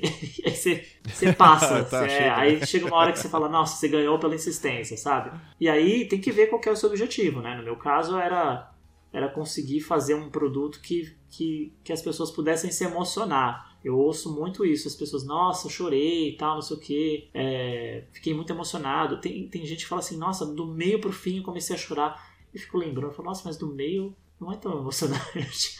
Mas a pessoa já se emocionou antes, é. entendeu? Porque ela começou a ver coisas que. Então é isso, a gente não sabe. E tem essa coisa, quando você está fazendo esse trabalho que você está fazendo, e esse podcast, tem gente que vai estar tá ouvindo que pode estar. Tá isso pode estar funcionando na vida da pessoa de várias maneiras, como apoio, se, se atinge a pessoa, ou, ou, como entretenimento, ou como, sei lá, como um momento de, relaxa, de relaxamento, enfim, de, de paz. Se acaba atingindo a vida das pessoas de várias maneiras. Então, existe uma responsabilidade nisso que a gente precisa saber, mesmo que muito pequeno, mas precisa saber que tem. E é o máximo quando você seu objetivo é alcançado, quando você cumpre com o que você queria, né? Ah, eu imagino. Quando eu vejo os extras do, do seu documentário, que eu vejo todo mundo reunido na sala de cinema, na primeira exibição do filme, né? Donos de locadora, familiares, eu imagino que aquele momento para você deve ter sido assim, mágico, né? Como o nome diz, ah, né? Foi terrível, é. Deve ter sido um momento de, de magia, assim mesmo. Ver todo mundo reunido, graças graças a você, né, cara? E compartilhando de momento feliz, embora a situação, né, do ponto de vista ali do, do negócio já, já tivesse acabado, né? É, foi terrivelmente é, emocionante.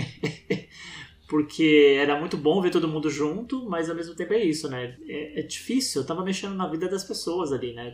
Muita gente estava insegura sobre como a coisa ia acontecer, mas aí eles entenderam. É engraçado, teve muita gente que achou que a gente ia fazer blocos de locadoras, contar a história de cada uma eu sempre achei isso muito maçante também, porque a gente sabe que. Muito linear, a gente né? sabe que uma locadora é igual a todas as outras, né? Se, se você não começou montando na garagem da sua casa com a sua família, que nem o Charada, né? Você era um cara, Maioria, você era um cara que tinha dinheiro e pagou as fitas e abriu um negócio. Então tem os dois modelos no filme, né? E na verdade não. O que eu fui percebendo ao gravar o filme é que todo mundo, todas as gravações contavam a mesma história. Só que as pessoas não percebiam, né? Quem estava contando não sabia que a outra história do fulano também era igual a dela.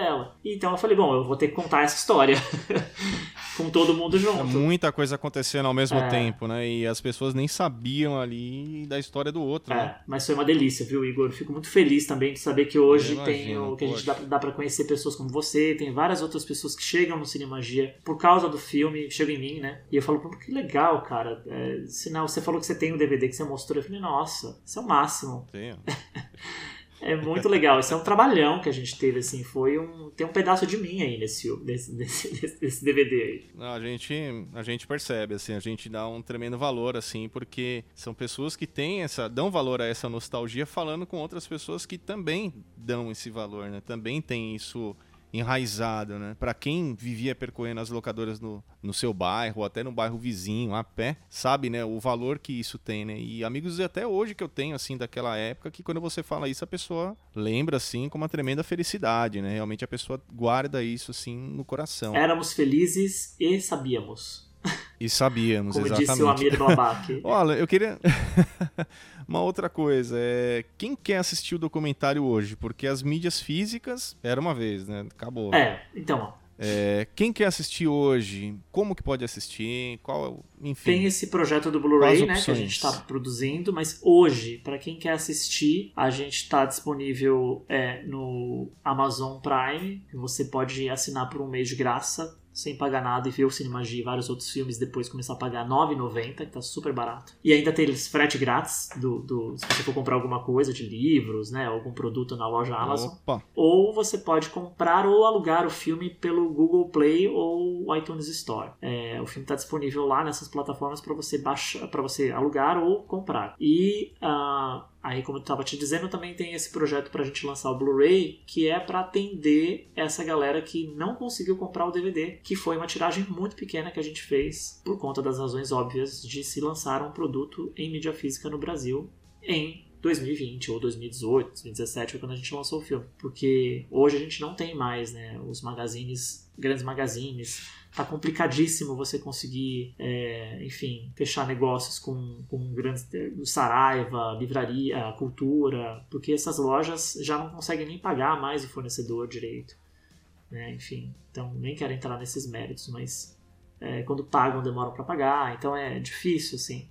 Então é, dá para assistir o Cinemagia hoje pelas, pelas vias de streaming e em breve a gente espera que a gente consiga consiga lançar o, o, essa versão em Blu-ray para atender essa demanda do, da mídia física. E há pouco tempo ele estava também Não É Tudo Verdade. A gente ficou duas semanas com a exibição do filme de graça. Era só você entrar no link e assistir. Ele estava nesse festival, é tudo verdade, passou, agora já encerrou o tempo dele. Vira e mexe, ele tem alguma exibição, assim. A, tá, acho que agora ele volta para o Canal Brasil, agora em, em maio. Você até dá uma olhada, a gente recebeu informações dizendo que ele ia voltar, porque ele já passou no Canal Brasil. Então tem que ficar de olho, assim. Se seguir as nossas redes sociais, a gente está no Facebook como Cinemagia Documentário, é onde a gente mais consegue falar com as pessoas, mas tem o Instagram também, que é do, DocCinemagia. Muito legal legal, Alan. Cara, queria te agradecer assim de coração por essa conversa. Te desejo sucesso demais, assim, por manter essa paixão, por passar essa paixão para outras pessoas, sejam contemporâneas suas ou até pessoas mais velhas que estavam ali envolvidas também com esse momento. Muito obrigado. E queria te fazer uma pergunta só pra gente fechar aqui, cara. Normalmente a pessoa, ai, ai, ai, o pessoal que, que, é? que é ligado a vinil,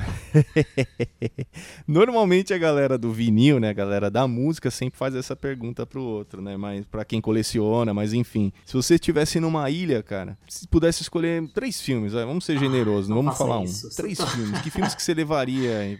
Ah, é boa sorte. Como é, como é, pois é, e como é que vai ligar para assistir na ilha, né? Tem, tem eletricidade na ilha? Não, não, não, não. Sem pensar. É, o disco, a vitrola, a pessoa também tinha que pensar nisso, então não é desculpa. É, não, tô achando saco. É, putz, dificílimo isso. Caramba, como é difícil. Mas eu tenho vários momentos assim de cinema. Eu acho que eu escolheria três que são de relação afetiva assim muito forte, de contato. O primeiro é um que eu gosto muito, uma obra que eu considero assim obra-prima do Elia Kazan, que é o Vidas Amargas, que é um filme que eu acho muito incrível assim. Tem uma, ele bate para mim de um jeito muito pessoal. Essa coisa de relação com o pai e tal, enfim. Já fica a indicação é, também aí Ele é um galera. filme mais e drama, assim, da década de 50 e tal, que eu gosto bastante. Tem o, é dificílimo esse trabalho, né? Esse exercício de escolher filmes. Eu recebo agora essas listas no Instagram, tipo, ai, 10 filmes. Meu, eu pulo todas, assim, eu fujo disso. Porque é horrível você ter que escolher um filme que você. Nossa, muito difícil você ter essa, essa escolha, né? Enfim, quais valem, quais não valem e tal. Mas esse acho que seria muito o primeiro. injusto, né? É, não, porque tudo, tudo, vale muito, né? Imagina, tem vários que valem muito e tal. É, esse seria um. Eu, eu escolheria também, é muito complicado, assim, tem vários subtemas, assim, tipo terror e adaptações de filme que eu gosto bastante. É, e aí tem grandes cinefilias também, que eu, grandes, grandes diretores, né? De, de, perdão, de grandes diretores que têm as suas obras que eu gosto pra caramba também. Outro que eu gosto muito, que é mais moderno, assim, que também tem aquela coisa que eu te falei do Michel Gondry, que é o Brilho Eterno de Momentos e Lembranças, que eu adoro, eu acho ele mais contemporâneo, assim, que é um que eu, certamente, se eu me sentisse um pouco triste, eu ia querer assistir, no sentido de memória também, de ficar lembrando a coisa das memórias, né? Legal. Porque ele é um filme que trata sobre isso. E tem um que eu acho que eu acho que é um preferidão, assim. É, é difícil, eu poderia estar falando sobre vários outros que eu gosto, mas tem um que é do Bergman, que eu gosto muito, que é o Morangos Silvestres, assim, que é uma obra, que é um filme dele que eu acho muito impecável também. É, putz, tem muito, né? Filme bem onírico, bem clássico. Tem Buñuel, tem Sai, Sai de um Crime do Buñuel, que eu sou apaixonado por esse filme. É difícil falar três, eu já ia começar uma lista, entendeu? Então, assim... Oh, pra... é... Você tava achando difícil e já me falou quatro. Não, então, mas eu, eu parei nesse daí, eu falaria esses três. Eu até tiraria o, o, o, Brilho Eterno, mas eu coloquei ele porque ele é mais novo, mais contemporâneo, fica fácil as pessoas lembrarem dele. É, e também porque eu realmente gosto muito dele. Mas eu ficaria nesses três aí, primeirinhos, assim. Porque eu acho que esses são filmes que eu ia gostar de rever várias vezes nessa ilha que eu estaria preso. Que na verdade não deixa de ser uma ilha que a gente tá vivendo hoje. é o que a gente vive hoje, se for parar pra pensar. É que a né? gente pode escolher muito hoje, né? Pois é. Cara, muito obrigado, Alan Oliveira produtor do documentário Cine Magia, uma baita honra estar aqui com você. Não só produtor, né? Roteirista, montador, câmera, enfim, distribuidor, marqueteiro. tudo relacionado ao documentário aí, né? Como diz no futebol, né? Cobrou escanteio, cabeceou, fez gol, fez por livre, por, por livre e espontânea pressão. Por livre e espontânea paixão. É, eu também, né? também, também. Mas eu queria te agradecer, Cara, Igor. Muito obrigado. Eu que tenho que te agradecer pela, pela procura, por entrar em contato com a gente. E também já deu para perceber que você tem essa veia pulsante da cinefilia aí acontecendo com você. E eu fico mó feliz, assim, de encontrar gente, pessoas assim, que também compartilham do mesmo, da mesma essência de cinema que eu. A gente tem cinefilias parecidas, né? Por conta da idade, né? Você é de 79, eu sou de 80. Então, assim, a gente meio que cresceu. Tá na, na mesma na casa. Mesma ca... A gente é da mesma geração, basicamente. Então é, é muito bom que esse projeto tenha me trazido pessoas de muitas que me trouxeram muito legais. E mais uma agora, fico feliz também. Muito obrigado mesmo.